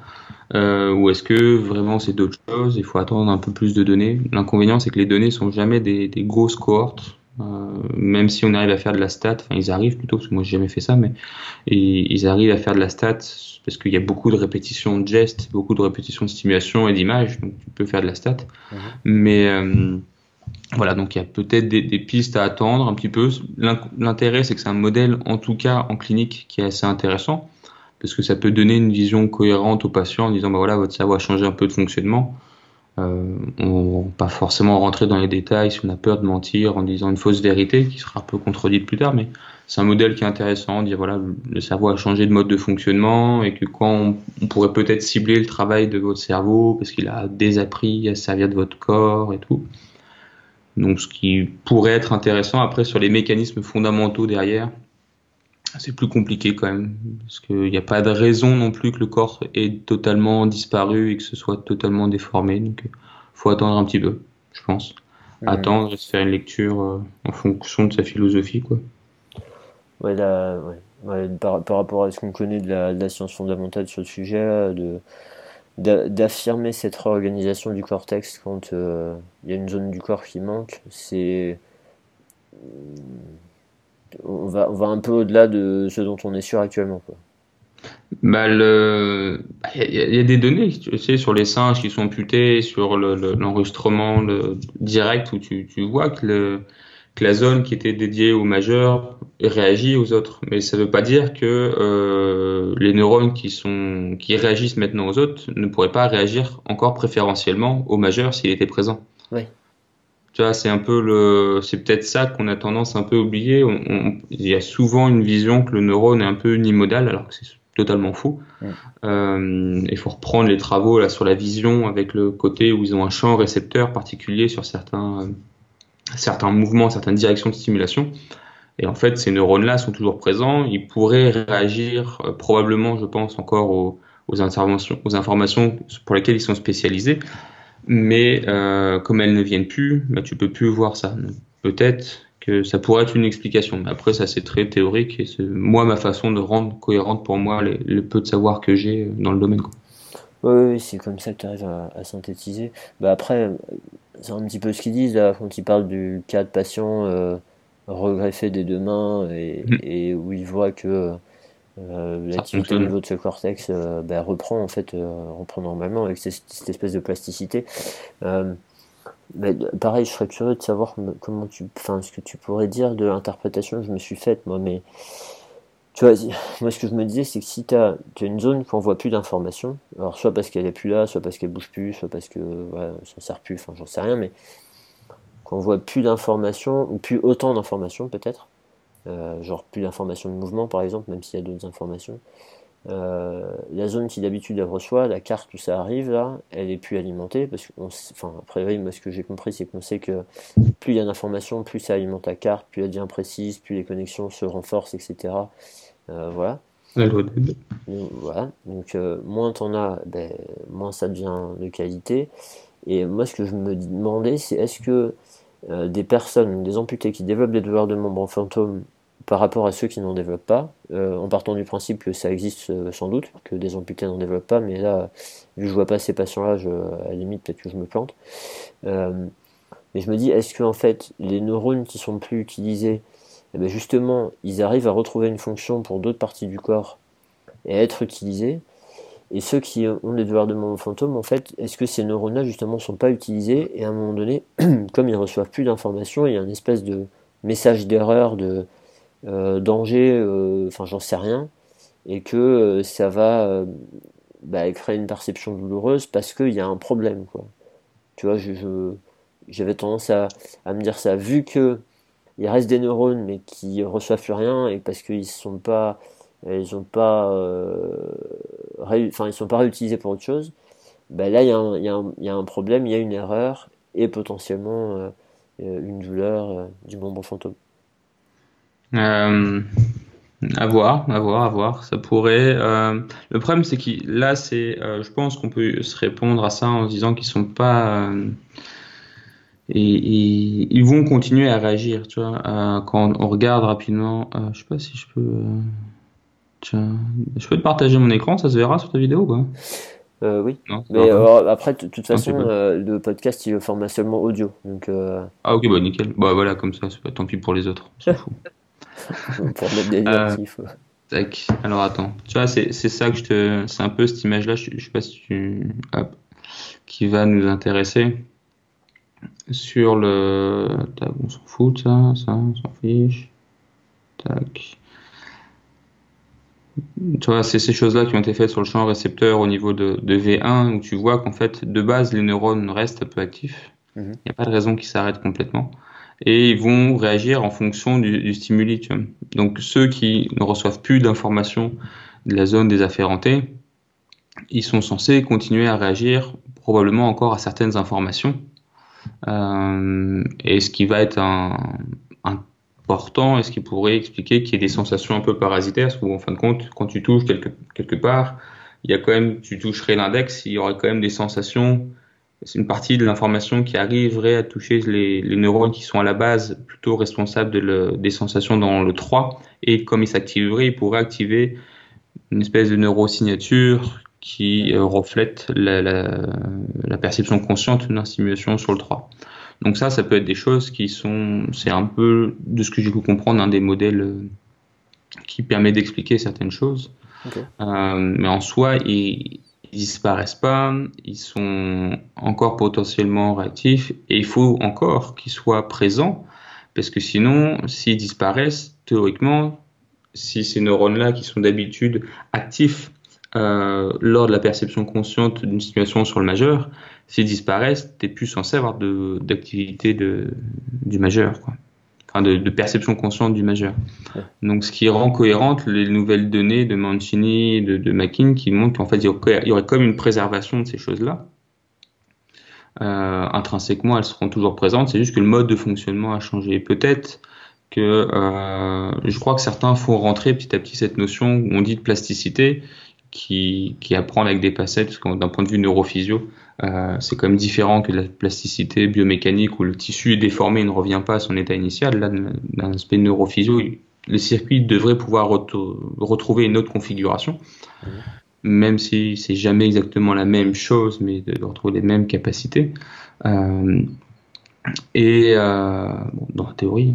Et après, euh, j'ai perdu le fil de ma pensée. Ah si, sur le côté de dire que tu as des aspects de modification qui sont fonctionnels, comme quand tu fais une anesthésie et que tu vois que fonctionnellement certaines aires arrêtent de fonctionner ou fonctionnent différemment, et des choses qui sont structurelles quand vraiment tu as un morceau qui manque ou tu as des, connexions qui se font différemment. Et peut-être qu'il y a des voies à aller chercher de dire quand on parle de neuroplasticité, est-ce que c'est quelque chose de fonctionnel qui peut se réduire assez facilement en changeant l'information qui arrive ou la, la, façon dont on est modulée, et des choses structurelles en disant bah là il y a des, des parties qui ont manqué, il y a une atrophie qui s'est installée, comme il y a une atrophie musculaire, tu peux avoir des atrophies dans les aires cérébrales ou, ou sous, euh, sous corticales de, de modulation du, de la douleur, enfin de la nociception mm -hmm. et de la perception douloureuse qui va avec.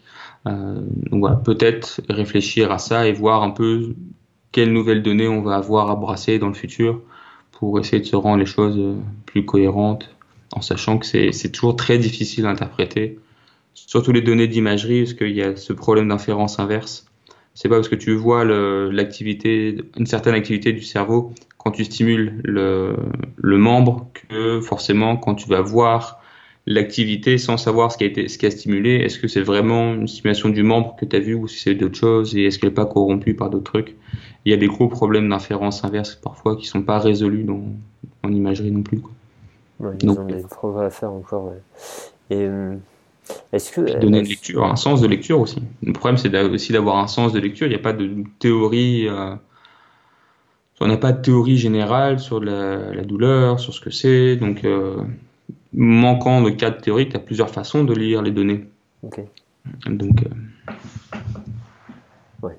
on a Ouais. Donc potentiellement, on, peut, on pourrait encore mieux utiliser des données qu'on a déjà dans le futur avec une meilleure compréhension. Quoi. Bah, les mieux, je ne sais pas, euh, différemment, sûrement. tu peux toujours lire différemment les choses, tu vois, tu peux toujours lire un peu différemment les choses en fonction de ton, ton point de vue.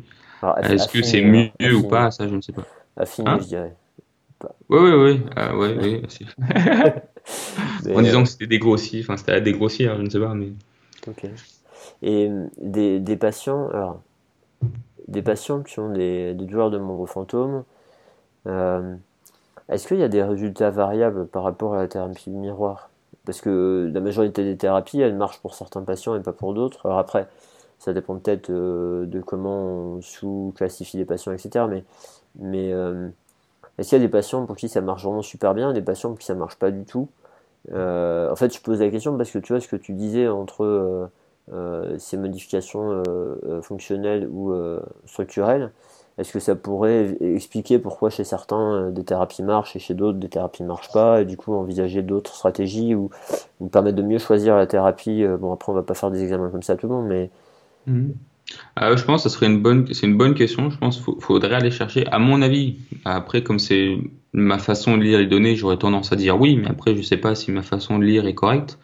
Je pense que ça devrait pouvoir se faire. Parce que des personnes qui, euh, qui ont une douleur depuis 15 ans et qui juste tu donnes une information d'un reflet du membre, un membre qui existe, ils ont plus de douleur, tu dis bon, il y a quand même quelque chose. T'as pas eu le temps de changer la structure du système, même changer le, poids synaptique. Ça, bon, ça peut se faire, mais c'est pas censé se faire. Enfin, la réponse est si elle se fait dans la seconde, tu te dis que t'as pas quand même changé tout le poids synaptique de tout le circuit. Surtout qu'une fois que tu enlèves le reflet, la douleur réapparaît. Donc tu dis bon, il y a peut-être euh, d'autres choses. Euh, après, est-ce que les, les, la thérapie miroir ou d'autres thérapies, ça marche mieux chez certains? Oui, hein, c'est ce qu'on voit chez. Quand tu regardes les, les méta-analyses ou les données, tu as toujours un écart type. En moyenne, ça a l'air de fonctionner. Tu en as chez qui c'est très bien, tu en as chez qui c'est pas du tout bien. Et euh, donc oui, tu t'y attends. Après, il y a encore une fois, comme toute chose, hein, les patients qui regardent le miroir, qui disent bah oui, bah, je vois bien que c'est ma main droite. Oui, mais c'est pas ce qu'on te demande. je vois que c'est ma main saine, oui, mais c'est amputé de la gauche. Est-ce que ça te donne l'illusion ou pas? Et il y en a, un des patients que j'ai en ce moment, qui a l'évolution du plexus. Lui, quand il regarde, c'est le main gauche. Et quand il regarde le miroir fixe, il se dit, bah non, en fait, je, je sais que je suis en train de regarder le reflet de ma main saine. Par contre, si je regarde au loin, oui, en effet, bah, j'ai deux mains. Et j'ai deux mains qui ont l'air en bon état. Donc, peut-être il y a aussi des, des paramètres qu'on maîtrise pas beaucoup. Euh, dans les études, on n'a pas de données savoir s'il regardait, à quoi est-ce qu'il pensait, est-ce qu'on lui demandait un truc particulier, est-ce qu'il regardait ailleurs. Donc il y a, y a, plein de petites choses encore probablement qui vont pouvoir aider. Et, euh, et en fin de compte, il n'y a pas non plus masse, masse, masse, masse de données. En tout cas, euh, ouais. là j'ai une étudiante qui bosse sur le, toutes ces choses-là, une revue systématique des, des, des revues sur modification, perception du corps et douleur avec pas mal de choses sur le, le SDRC et le GMI. Et je crois qu'on a encore, euh, bon, il y a une nouvelle étude qui est sortie, donc j'en connais quatre, mais je crois qu'il y a plus de revues systématiques que d'essais de base, donc tu te dis on va peut-être commencer à, faire autre chose parce que. ça c'est le, problème des universités qui, euh, qui sont assez frileuses pour te faire faire des études et qui sont d'accord pour te faire faire des revues systématiques bah, tu fais des revues systématiques, mais t'as pas d'études. Alors, c'est vachement pratique, ouais. c'est un contexte. Euh, d'accord. Mais en fait, ce que, ce que tu me dis là, j'essaie de l'associer à des choses que je connais mieux. Euh, mais tu sais, dans les, les, les problématiques d'épaule, en fait, on se rend compte que tu as des patients, ils ont déjà tout ce qu'il faut. Et juste le fait de les aider à faire travailler leurs muscles différemment, bah, d'un coup, ça fonctionne. Et puis tu as des patients qui ont vraiment installé une faiblesse musculaire et tant que tu n'auras pas renforcé, refait de la viande, en fait, euh, tu n'y arriveras pas. Donc, euh, donc en gros, voilà, tu peux avoir des changements rapides parce que tu vas stimuler un truc qui, est là et puis il y, a tout ce qu'il faut pour que ça marche, en fait, d'un point de vue structure. Et puis parfois, non, euh, il n'y a pas ça et, ça demande, alors après, que ça demande un travail différent ou proche et mener plus longtemps ou, Je sais pas, mais là, ouais, là, ça s'éloigne trop de, ce que je connais pour bah après, la patience, je pense qu'à minima, tu sais, quand tu fais l'exercice, c'est souvent ce que je reproche aussi à pas mal de. Enfin, je reproche entre guillemets. Hein. Il y a des.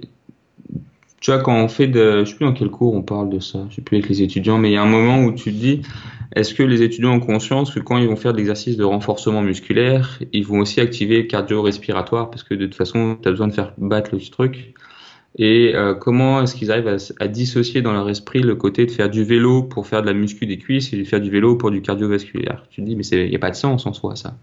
Et euh, est-ce que vraiment tu as besoin d'exercices très très différents pour les deux choses alors que c'est le même circuit que tu vas stimuler? Est-ce que pour avoir une activité musculaire différente, tu as ta commande jusqu'à l'effecteur en fait? Donc que ça soit la commande qui défaille et que tu as besoin de changer l'activité de la commande parce que les effecteurs sont présents, ou que ça soit l'effecteur que tu as besoin de travailler, dans tous les cas tu vas utiliser le même truc parce que tu pas trop de choix. À moins que tu veuilles faire du, euh, du renforcement juste avec la stimulation, mais on sait qu'après tu, tu vas pas forcément gagner sur la capacité parce que avoir un gros effecteur tu sais pas contrôler, c'est c'était la pub de Audi, ça, le, fait d'avoir de la puissance euh, sans maîtrise, la puissance n'est rien, tu vois. Donc, euh, et c'est là où il faut aussi se rendre compte de qu'est-ce qu'on fait en fait quand tu. Pour ça, avec les, nous, quand on fait le raisonnement clinique avec les étudiants, on parle de. Je sais pas, t'es à l'aise. On parle beaucoup, il y a pas mal de kinés qui parlent du modèle de Montréal avec l'introduction des notions de script thérapeute euh, clinique. Ouais. J'ai fait, un, voilà. fait un podcast avec Raphaël Hurlet euh, à ce sujet. Ah bah, très bien. Et je pense, nous, on, leur rajoute aux étudiants la notion de script thérapeutique en disant, mais connais tes interventions, sais sur quoi elles touchent, et après tu pourras peut-être être moins catégorique et dire, bah voilà, en fait, quand je veux faire du, du travailler le cœur, bah, ce que j'ai besoin, c'est que les muscles travaillent, parce que ça augmente la demande. Plus tu fais travailler des gros muscles, plus tu as une résistance au, au, déplacement du liquide, donc tu, plus la pompe va devoir taper fort. Et après, t'as pas besoin de faire du vélo pour tout le monde, quoi. Tu peux faire de, de l'alter à fond sur les membres sup, tu auras besoin de plus d'exercices globaux pour avoir une plus grosse résistance au déplacement du fluide, mais voilà. Et en fait, je pense que ça va venir un petit peu dans les esprits cette notion où tu sais reconnaître, mais il faut aussi bien connaître tes interventions et un peu moins. Euh, je fais un truc, c'est que ça, et euh, quand je touche le patient, c'est le toucher, c'est du hands-on, et puis j'ai aucun effet sur sa, sa, sa, sa psychologie, j'ai aucun effet qui soit suprasegmentaire. Quand les gens comprendront ça, ça sera peut-être plus simple. Ouais, il y a plein, plein d'interventions qui ont beaucoup, beaucoup d'effets différents. En, fait, si tu veux, si je prenais cet exemple par rapport à l'épaule, c'est par rapport à. En fait, c'est par rapport à ce que propose euh, Joe Gibson chez nous. Euh, en fait, si tu veux, elle a une pratique, euh, notamment dans sa partie pratique privée, où elle voit beaucoup de sportifs de haut niveau. Et ces sportifs-là, du renforcement à outrance, ils en ont déjà fait. Et elle se rend compte que ces gens-là, ils ont, ils ont de la viande en fait, et que ils sont juste dans des schémas d'activation musculaire. Alors, le, c'est pas une question que l'information ne va pas au muscle, c'est juste que la séquence d'activation musculaire est différente. Et euh, il y a des études EMG qui l'ont montré ça, que tu as une séquence d'activation qui est assez fidèle chez des gens non symptomatiques sur certains gestes, et chez les gens symptomatiques, euh, c'est plus variable, mais il y, a des, choses qui se. Enfin, il y a, des schémas qui se retrouvent. Et en tout cas, ils sont vraiment différents de euh, quand c'est euh, des, personnes non symptomatiques. Et euh, ce qu'ils ont vu, c'est que quand tu arrives à, mettre des stimulations qui permettent, ou des stratégies d'exercice, enfin peu importe, qui permettent au patient de faire le mouvement qui lui faisait mal sans avoir mal, euh, à l'EMG, il retrouve une séquence d'activation normale en fait, au niveau musculaire. Tu vois, c'était cette histoire de le patient, il a tout ce qu'il faut, juste il s'en sert pas dans le bon ordre, quoi, tu vois. Mm. Et, et, et, donc, du coup, l'autre catégorie, entre guillemets, mais, euh, mais il peut y avoir des, des, plein de cas où c'est mixte, hein, mais l'autre catégorie, c'est euh, le patient qui, lui, bah, il a plus assez de viande, quoi. Il, il, a, il a beau avoir le bon schéma d'activation, il n'a pas assez de force pour agir ce geste-là parce que euh, parce que parce que euh, ses muscles de coiffe sont atrophiés et qu'il a plein de tendons en moins et qu'il n'a pas la capacité à, faire ou que parfois bah, juste les muscles et de renforcer les muscles ça va ça va aider. Son schéma de recrutement il, il, va parfaitement bien. Donc euh, en fait voilà c'était ce cette question là je me posais par rapport à ce que tu disais au, niveau du cerveau sur le fait que parfois on peut changer des choses rapidement et puis parfois on peut pas. Voilà, c'est un bon exemple je pense que c'est un bon exemple, hein, c'est de, de, de, base déjà de prendre, c'est de faire entrer ça dans l'esprit de, de, des personnes, ça aide pour que les patients comprennent qu'en fin de compte, là il y, y, a tout, il n'y a pas besoin de forcer comme une brute, travailler un peu la finesse des trucs, ou au contraire, bon, va vous devoir renforcer, vous faites bien, mais on voit que vous êtes un peu trop faible, qu'on a besoin de compenser. Ouais. Ça peut aider de, ça affine un peu le message sur quelque chose qui est plus cohérent avec ce qu'on connaît des, du fonctionnement humain. Quoi. Il y a pas, c'est pas isolé quoi. Ouais, et puis bah, les, les patients, enfin les, patients, quand ils ont un problème, les gens quand ils ont un problème, ils ont vraiment besoin d'une explication souvent. Euh, et comme, comme tu disais tout à l'heure, bah, par rapport aux connaissances qu'on a, on veut pas aller mentir parce que parfois il y a des incertitudes. Bon, il y a la difficulté d'amener les patients à gérer cette notion d'incertitude, mais euh, ça on va pas rentrer là-dedans parce que J'en ai déjà parlé plein de fois, ça peut durer longtemps. euh, mais euh, mais tu as cette notion de d'avoir une explication cohérente pour eux et savoir ce qu'ils peuvent mettre en place pour euh, gérer ce problème. Donc d'avoir ce message de bah, soit vous avez ce qu'il faut mais ça s'organise pas très bien et du coup on a trouvé un truc où ça s'organise bien, bah, écoutez répétez-le et puis vous allez réapprendre à faire ça. Soit vous en fait bah, il vous manque de force ici et ici et euh, il est probable qu'en gagnant de la force, je vais gagner quelque chose. Et, dans mon expérience clinique, j'ai des patients qui ont réussi à résoudre leurs problèmes là-dedans. Est-ce que, que vous êtes prêt à essayer? Enfin, Mais au moins, voilà, d'avoir des, des points de repère. Euh, moi, moi, je suis vraiment très surpris euh, par rapport à mon mode d'exercice que j'ai déjà expliqué dans le passé. Mais à quel point les patients, en fait, ils ont juste besoin d'avoir une explication et d'être rassurés. En fait, j'aide, grossièrement, j'aide des médecins à faire une sorte de triage, mais surtout à rassurer les gens sur le fait qu'ils n'ont pas besoin d'imagerie. Les gens, ils arrivent avec une demande d'imagerie, et l'immense majorité, ils repartent en disant euh, ben maintenant je comprends ce qui m'arrive, je sais que je peux faire des choses, et du coup l'imagerie, ils en ont plus envie. Ils n'ont pas besoin d'une imagerie pour une imagerie, ils ont besoin d'avoir une explication en fait. Bah oui. Et j'en étais convaincu, mais depuis que je fais ça, je suis quand même surpris de la dimension de ce truc-là en fait.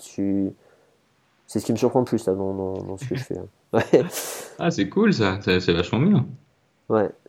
Ouais, non, je suis, je suis vraiment surpris. Donc, euh, pas, pas, pas, économiser. Voilà, on, on, essaie de se faire une représentation de ce qui se passe. Euh, parce que pour nous, comme thérapeute, il faut quand même qu'on ait un peu de conviction pour, euh, pour accompagner les gens. Mais les gens, ils ont besoin de ça aussi, quoi. Et, ah voilà, essayer de trouver des, des, choses cohérentes qui les rassurent, qui sont pas complètement farfelues, qui sont le moins à risque de créer du, des craintes dans le futur, enfin, dans le moment ou dans le futur pour les patients, c'est vraiment super important, quoi.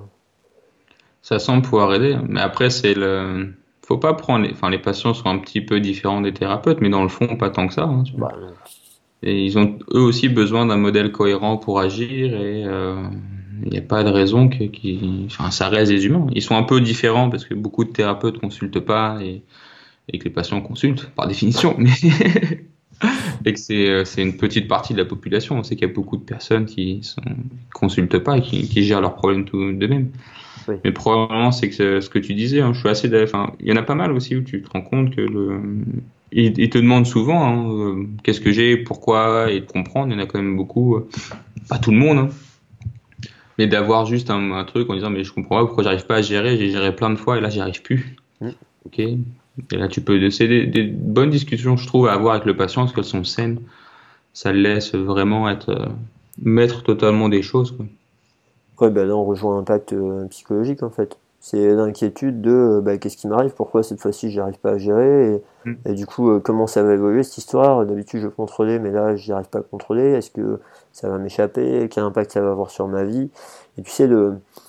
et du coup, sur mon rôle social et, cette histoire de cette histoire de, social, moi je l'ai retrouvé avec des patients aussi où euh, t'as le patient qui revient me voir en disant bon franchement j'ai bien compris euh, on a vu ensemble et tout c'est bon mais le problème c'est que quand j'ai des gens qui me demandent ce qui, ce qui m'arrive je sais pas quoi leur dire. Parce qu'en fait on a abordé le truc de façon tellement large pas, pas avec un truc juste simple euh, qu'ils n'arrivent pas à le transmettre. Et puis bon, parfois après de le transmettre directement, alors que les autres ont plein de croyances, bon ben ça passe juste pas.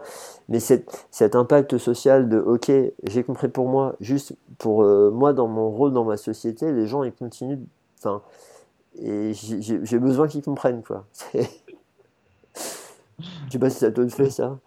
Ah si si, c'est super marrant parce que ce qui est marrant, c'est quand tu te rends compte que le, patient est convaincu que machin et qu'en fin de compte, il est, il est euh, comment dire, ah, il, est maintenu dans une gang par le, par son groupe social, par machin, qui lui a défini un rôle en disant, bah, t'es comme ça, bah, en fait, si t'as rien, t'avais pas à te plaindre, tu fais, et les mecs veulent juste dire, non, non, mais redonnez-moi une place normale et on arrête, on, on passe, la, on tourne la page, et t'en as plein qui, j'avais une patiente comme ça qui, qui a passé, euh, je crois, plus d'un an euh, alité pour des douleurs euh, lombo-radiculaires à 20 ans, tu sais, donc elle a loupé son master, elle a machin, tout, elle a loupé une grosse partie de sa vie.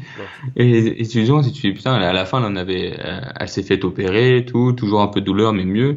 Et puis au bout d'un moment, elle dit, mais c'est bon, enfin, ça fait deux ans que ça dure, je, je veux reprendre mes études, je veux machin, je veux me réinvestir dans des trucs elle dit j'en ai marre. La seule question qu'on me pose quand je quand je recommence à sortir, je vois des amis, c'est alors ton dos? mais arrêtez de me parler de ça. Quoi. Moi, je suis en train de reprendre des études, je me suis remis dans les associations, machin. Et tu dis mais les gens sont enfermés par leur groupe social. Par moment, tu fais ouais. C'est terrible. C'est, je trouve que c'est les cas, c'est les fins de rééducation qui sont les plus sympas, je trouve. ouais, ouais. Bah, oui, oui, à partir du moment où tu l'as passé, parce que parfois ça fait qu'au départ, tu t'es bloqué, tu sais pas pourquoi, parce qu'il y a ce truc-là, bah, ça peut arriver, ouais. Mais oui, ça c'est les patients. Euh, c'est le genre de patient qui dit euh, bon euh, c'est cool mais je pourrais pas vous envoyer mon mari parce que dès que je me penche il me dit oh, attention il m'énerve mais c'est trop ça ouais c'est trop bien ouais ouais ouais ben après c'est après c'est ces notions aussi de de prise en charge d'un patient mais dans son contexte familial parfois ou et quel impact on peut avoir à, faire participer des proches Parfois, c'est les proches les plus à rassurer. Tu as des situations aussi où des euh, employeurs ont peur de faire repartir leurs leur, euh, leur employés, et même sur des tâches dures, alors qu'ils sont parfaitement capables. Et euh, est-ce qu'on rendrait pas plus service encore à la vie des gens si on pouvait avoir un, impact enfin, de l'information auprès de ces personnes-là? C'est. Ouais. Pareil, je, je, me rappelle d'un patient qui, qui était en, il était en panique euh, il avait une douleur, c'est un, monsieur qui avait euh, une soixantaine d'années, mais qui faisait de la muscu à outrance, qui était super, euh, super costaud, qui faisait 20 ans de moins, et qui. Et ouais, et ben il vient avec son ami, et il avait une douleur cervicale, et des douleurs un peu dans le bras. il était en panique. Je pense que c'est la première fois de sa vie qu'il avait, des, enfin, qu'il avait des douleurs, tu vois. Il était en panique. Et, et, son ami était là, bien présent, en se disant mais c'est pas lui, je le retrouve pas, il n'ose pas sortir, il a peur de plein de trucs et tout. Enfin voilà. Et je commence à, me prendre en charge, je fais une séance avec lui. Et, entre la première et la deuxième séance, j'ai son ami qui vient me voir euh, au cabinet, donc euh, avant la deuxième séance. Et il me dit Est-ce que je pourrais vous parler, etc. Il me dit Mais vous savez, euh, il est très inquiet, il a besoin d'être rassuré, je compte sur vous, gna gna gna. J'avais envie de lui dire Mais tu vois, ça, c'est ton comportement. Mais qui est en train de. qui est en train. Parce que là, tu passes ton temps, ta vie avec lui, et vu la façon dont toi, tu es inquiet, euh, moi, j'ai bien réalisé ça, mais je crois que tu te rends pas compte que tu es en train d'alimenter le problème, quoi. à quel point tu crées le problème Ah là, et le pire, attends, le pire, c'est que ce patient-là, euh, attends, est-ce que je l'ai revu une fois? Peut-être une fois? Mais euh, allez, j'ai dû le revoir une fois, mais en tout cas, sa troisième séance, il n'est pas revenu. On avait trouvé des choses, il bougeait, il se sentait un peu mieux, mais bon, c'était pas concluant, j'avais besoin d'un peu, d'un peu de temps de voir, quoi. Et, et en fait, il, je sais plus s'il est revenu ou s'il a rappelé, mais le coup d'après, il m'a dit, bah, vous savez, j'ai plus mal. Je suis allé voir euh, tel thérapeute qui fait je sais pas quoi. Enfin, en gros, il avait fait 300 bornes pour voir une personne qui l'a pendu par les pieds et qui a dansé autour de la tête, enfin, qui a fait un truc qui était complètement surréaliste. Trop bien. il y a eu un tel impact. Euh, ça, ça, a dû tellement rassurer. Enfin, je sais pas. Ouais, la symbolique a aidé. Hein. Ouais, et en définitif, ça a aidé. Et moi, je suis bien content pour lui. Mais juste, ça, ça montrait à quel point cette histoire de. Bah, en fait, la réaction de son entourage était en train d'alimenter le truc, quoi. et, euh, et bon, et ça, c'est vraiment des barrières après. Faire ce qu'on peut avec ça, mais bon, on, voilà. De peut-être pas non plus se flageller si on n'arrive pas à, à, améliorer toutes ces situations-là. Et, puis, parfois, se rendre compte qu'il y a des choses qui se passent comme ça à la maison qu'on voit jamais. Ouais, et que ça, c'est important. Peut-être ça qui fait qu'on n'arrive pas avec ce patient-là, alors que on comprend pas pourquoi. Ça, je pense, c'est important. C'est quelque chose qu'on a qui, nous, nous a marqué parce qu'on donne un peu de cours avec un collègue, Yannick Bart Cabusson, je pense, je, sais pas si tu vois qui c'est. Oui, bien sûr. Et un, collègue, et on, on, a donné quelques cours avec des, des, des professionnels. C'était assez intéressant parce que beaucoup de questions à la fin de, de la formation tournaient là-dessus, sur les, les, thérapeutes qui, en fait, étaient pas à l'aise avec des situations où ils ont essayé plein de trucs, ils ont expliqué, ils ont machin, puis ils se sentaient un peu à court. Et, et se sentait très responsable de, des choses qui allaient pas. Et nous on disait calme t'es une petite partie il faut penser au reste. Peut-être que c'est pas toi qui crée les soucis. Euh, t'as des, des, situations qui sont assez euh, assez marrantes. Et c'est vrai que pour les thérapeutes faut en prendre conscience que c'est pas c'est pas toi qui peux tout résoudre. C'est comme la vie du patient. T'es là pour l'aider un temps mais c'est lui qui fait sa vie qui, qui a son environnement. Euh. bah, ça, rejoint ces notions d'acceptation hein. Euh, ah, ça peut, ça peut. On est des, on est des thérapeutes et à un moment donné, accepter des moyens qu'on a sur le moment et déjà, déjà bon, c'est la première étape pour essayer de développer peut-être d'autres moyens, mais aussi de se dire, mais c'est peut-être pas moi, c'est peut-être pas moi le thérapeute qui peut aider, et puis peut-être que j'ai pas toutes les données, et puis peut-être que, peut que j'ai pas les moyens et que c'est chiant parce que j'ai affaire à l'humain et j'ai envie de, de sauver des gens, mais mais non, on est des êtres humains et si je sais plus quelle, euh, quelle formation ça sort souvent ça, mais euh, il semblerait qu'au niveau international, on a un taux de burn-out des, des physios qui est assez élevé.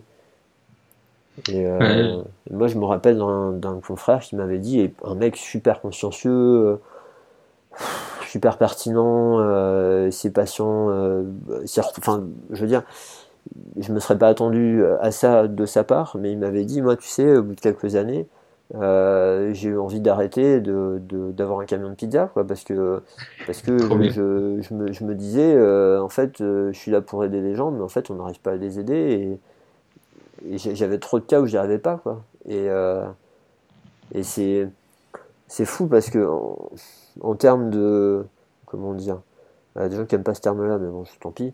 En termes de résilience il y a des personnes dans la difficulté ils vont avoir les ressources d'aller chercher plus loin, d'aller se renforcer, de, ou de savoir se protéger par rapport à des choses qui, bah, qui leur échappent, et puis c'est juste normal, quoi. Et il y a des gens, ça va les, ça va les sécher, en fait. Ah, c'est détruit, hein. Ouais, c'est, c'est, c'est, ouais, c'est terrible, c'est dommage. Mais, euh... comment, en ayant des, des, des, traits de qualité, de, de, des choses qu'on aimerait développer dans la société, hein, de don de soi-même, de consciencieux, de devoir prendre soin des gens, comment ça, c'est des choses qu'on veut développer chez les, dans la société, ça peut détruire un peu, ça peut user. Euh, comme quoi, faudrait peut-être pas. bah ouais. Après, après c'est des choses qu'on reprend souvent dans, les cours d'entretien motivationnel. Je, je, sais que Yannick, il, il, a fait, il fait un DU là-dessus. Il m'a contacté il y a pas longtemps. on va faire un truc euh, tous les deux. Ah, cool. ouais, sur la prise de décision partagée, je pense. Mais euh, et puis je vais peut-être arriver à, le choper pour faire un podcast aussi. oui, oui, Je suis en train de travailler. ah bon? Oh, bah, Il a que ça à faire en ce moment. mais, euh, mais en fait, on retrouve ça régulièrement dans les, cours de l'entretien motivationnel où ce qui ressort, c'est on se met un espèce de devoir d'aider l'autre et on se met dans une position de euh, on est obligé de rendre ce service-là à l'autre. Et du coup, on se met une pression, une responsabilité de devoir trouver toutes les solutions pour l'autre et de se mettre la pression de ah, ce que je lui propose, ça va peut-être pas être le bon truc. À un moment donné, de partager cette responsabilité en impliquant plus l'autre, ben, ça protège pas mal quand même. Quoi. Et, ah, j'avoue.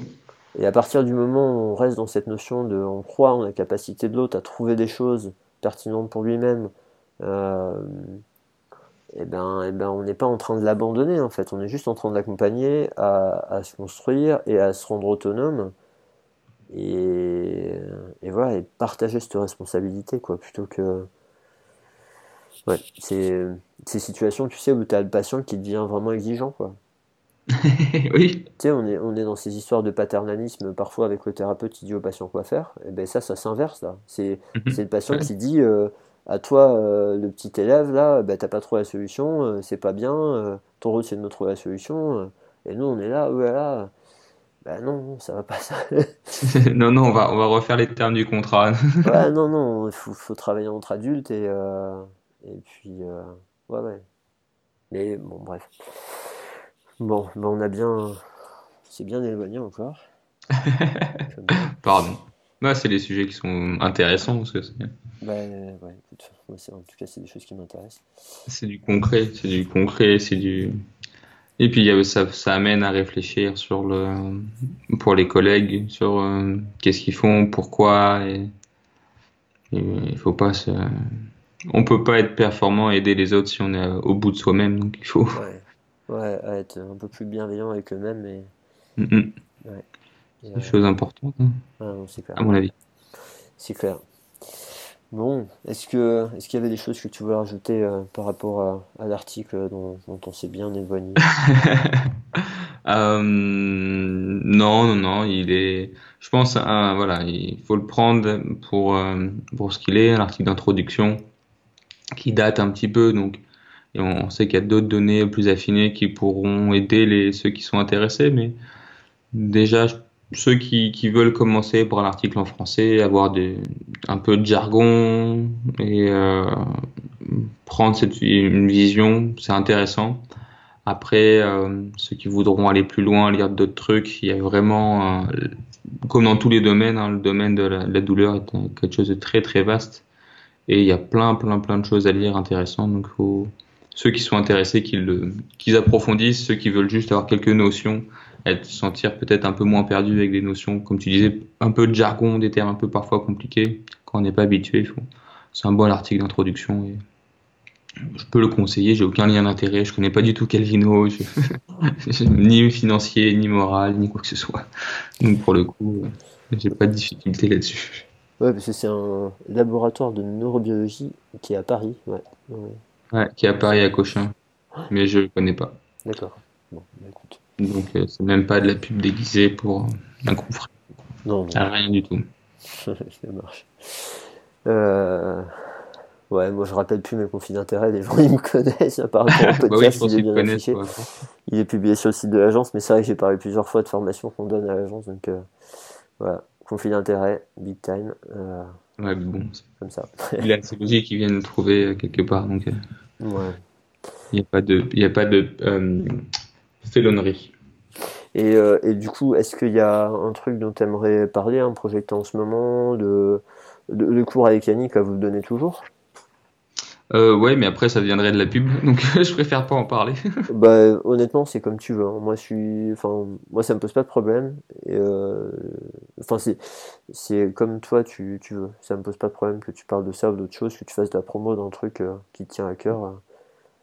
Euh. Je, euh, je fais jamais de promotion de moi-même, j'aime pas ça. D'accord. Donc euh, si les gens sont intéressés, ils iront voir Yannick, ils iront chercher un peu des trucs et puis euh, ils tomberont sur ses cours. Il y en a un où on en donne un ensemble et puis, puis voilà. Après. Euh, ok, bon, faudrait que je cuisine lui alors. Mais et de façon plus générale, est-ce qu'il n'y a pas des, des projets que tu connais où tu es impliqué de près ou de loin qui si, si, mais alors après, il faut que je fasse le tri de euh, bah de près ou de loin, euh, bah un truc où je peux faire un peu de promo parce que j'y gagne pas grand chose, c'est euh, il y a une équipe d'accueil qui s'est ouverte, enfin une équipe de recherche euh, paramètres qui s'est ouverte à Garches, mhm. où j'ai le plaisir de participer. Donc on espère dans quelques années avoir plus en plus de, de paramètres à, à, former pour master, doctorat. Bon, il est surtout connecté avec le master vieillissement handicap, quelque chose comme ça, je crois. J'y donne pas cours, donc euh, je, me permets d'en faire la pub. Euh, même si ça amène des, étudiants dans, dans l'équipe où j'aurai un bénéfice indirect. Euh, donc il y a ça, et puis après, puis après quoi d'autre bah, On est sur des projets, mais après c'est des trucs où, on peut gagner de l'argent, donc je vais pas en parler. ok. Donc le premier truc dont, tu parles là, c'est la possibilité pour des, par exemple des kinés, paramètres, pas que des kinés, mais par exemple des kinés, de faire de la recherche clinique, par exemple. Ouais, ouais. Le, bah, du coup, c'est le, c'est l'objectif de l'équipe. Euh, alors, s'il y a des collègues qui écoutent, qui sont allés jusqu'au bout, parce qu'on a, nous en parlait pas mal de temps, en parlait de digression, de digression, mais le, faut aller voir, c'est euh, Céline Bogno et euh, qui est kiné, qui est à Garches, et qui est euh, Samuel Pouplin, qui est ergo, qui est aussi à Garches, qui ont monté ça. Euh, et puis il y a une infirmière dedans, un podologue, euh, bah de, un kiné, moi et un autre, euh, donc deux autres kinés, puis des étudiants qui sont dedans. Donc euh, si certains sont intéressés par l'handicap moteur acquis plutôt, parce que c'est Garche, ils peuvent aller voir, c'est dans, ça se fait. Euh, après il y a d'autres équipes qui se montent, il y a pas mal de, de, de, de, personnes qui font de la recherche, donc ceux qui sont intéressés, qui ils peuvent y aller. Faites attention parce que c'est quand même un, un, un piège. Hein, donc, il n'y a pas de poste, il n'y a pas d'argent, c'est du temps. Donc, il faut pas, euh, faut pas espérer euh, autre chose que s'amuser et en souffrir. Euh, soyons bien clairs. À moins d'avoir les dents assez longues pour faire de la politique et réussir à rentrer après sur le long terme, mais ça, c'est, c'est comme partout. Ouais. Euh... D'accord. Et les, étudiants que vous avez, en fait, ils sont, euh, ils sont quoi? Ils sont kiné DE, c'est des K4, c'est des Master, c'est quoi Il y a un peu de tout. Euh, il y a des kinés en études quand ils ont un, un, un double cursus. Ouais, en as qui ont un, qui peuvent avoir M1 ou M2, euh, donc il y a ça. Mm. Euh, puis après, sinon, c'est des personnes qui sont post-DE, qui ont fait le, qui ont continué, qui ont fait le M2 post-DE et qui, qui viennent maintenant se former. Donc c'est une équipe qui vient d'être créée, officialisée cette année. D'accord. Enfin, cette année, fin 2019, début 2020. Euh, donc voilà, l'équipe, elle existe maintenant, elle est enregistrée. Donc il y a euh, voilà cette première chose qui qui se met en place. Donc je suis, assez content parce que c'est un truc où bah, c'est pouvoir faire un peu de recherche, continuer là-dedans. Donc c'est pas donné à tout le monde, je, je suis pas à plaindre. Et puis, c'est aussi agréable de voir le. Parce que, on, enfin, on sommes à peu près de la même génération, je pense. Et le, ça fait c'est marrant de voir l'évolution sur 10 ans entre le quand je suis sorti et puis maintenant où ça devient un peu plus concret ces aspects de recherche où tu vois le et c'est assez marrant d'être dans la première vague parce que tu vois comment les choses se mettent en place et tout ce qui va être caché après. Et tu vois toutes les entourloups tous les machins qui sont pas honnêtes. Ça va être fatigant ah c'est marrant. Enfin après moi je c'est pas ma carrière donc ça va. Il n'y a pas de même enjeu Ouais, ouais, moi je le, je le fais par plaisir, machin, mais je, je, je sais qu'il y a eu pas mal, il y a toujours des plein de réunions dans ces trucs-là, et euh, et t'entends toujours les travers de les, les, derrière de la recherche. C'est marrant de voir ça, les à côté, de comment les choses se font, et tu te dis bon, il y a plein de choses qui peuvent s'expliquer quand tu sais comment ça se passe derrière. Donc ça, c'est très cool. D'accord. Ouais, t'aimes bien, aimes bien euh, connaître les dessous, quoi. Ouais la curiosité est une bonne qualité. Oui, c'est sûr. Tant, tant, que ça rend pas fou euh, par désespoir, mais c'est. donc, ouais, faut, être, de bonne composition pour arriver à me prendre comme ça. Donc, ouais. C'est toujours créatif, le désespoir est créatif, donc c'est une bonne chose. Il faut, faut, prendre le... Gustave Parking qui après disait dans si on n'est pas la création permet de contester. Donc euh, au pire si t'es pas si pas d'accord crée autre chose. Et la création en soi est une contestation de ce qui existe déjà. Donc euh, il y a toujours façon de, de faire des trucs qui soient positifs. J'adore. Si t'as cité Gustave Parking euh, franchement respect. Ah ouais non j'adore. J'adore j'adore. Grand fan. Il y a plein de gens qui connaissent pas je suis sûr ils vont aller voir ils vont se dire mais qu'est-ce que c'est que un argument? Mais non c'est génial. Ouais non fantastique. Génial. je suis d'accord avec ça Bon, bah écoute Thomas, je te, je, je t'ai pris déjà pas mal de ton temps.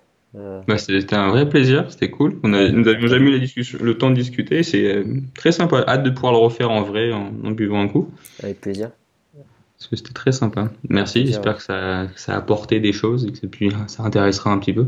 Bah écoute, j'espère aussi. C'est vrai que c'est toujours un peu, un peu bizarre. Bon, il y a pas mal d'écoutes hein, quand même. Hein. Mais euh, bon, ce que les gens en pensent, j'ai des retours. Euh, assez positif. Alors forcément, les gens qui n'ont pas blairé, à mon avis, vont pas prendre la peine de venir me parler, mais mais euh, il y a un billet énorme. Mais bon, non, je suis assez surpris. Euh, partout où je me promène, il y, a, souvent des gens qui euh, ont des retours positifs. Et puis, puis pour moi, c'est des bonnes occasions de rencontrer des gens avec qui j'ai jamais discuté, comme comme comme toi. Mmh. Et c'est vrai que c'est toujours un moment super super agréable, qui fait que ça dure un peu longtemps. Mais mais bon, c'est comme ça. Je préfère profiter du moment que de faire un truc timé, on se dépêche et on, peut pas on peut pas vraiment échanger en profondeur. Donc euh, voilà. merci pour euh, avoir accepté le, truc, euh, avoir être rentré dans la démarche et puis bah, écoute, je te je te souhaite le meilleur pour la suite. merci. je souhaite à tout le monde que ce, cette histoire de Covid-19 se résolve du mieux possible et le plus vite possible. C'est vrai que c'est quand même un truc assez. c'est un sacré truc, quoi. Hein. C'est. ouais, c'est marrant, ça permet de réfléchir sur l'organisation de la société. Ouais, ouais, ouais. Sur la non-préparation et le, le démantèlement du système de santé et, le, et, la blague que c'est. C'est marrant, c'est intéressant. ouais, notamment. ok, bon, bah écoute, je te, je te remercie beaucoup. Euh, au plaisir de te croiser bientôt. Enfin, ouais. J'espère. Et puis, euh, puis ouais. Bonne à bientôt. Bonne salut, toi aussi. Salut.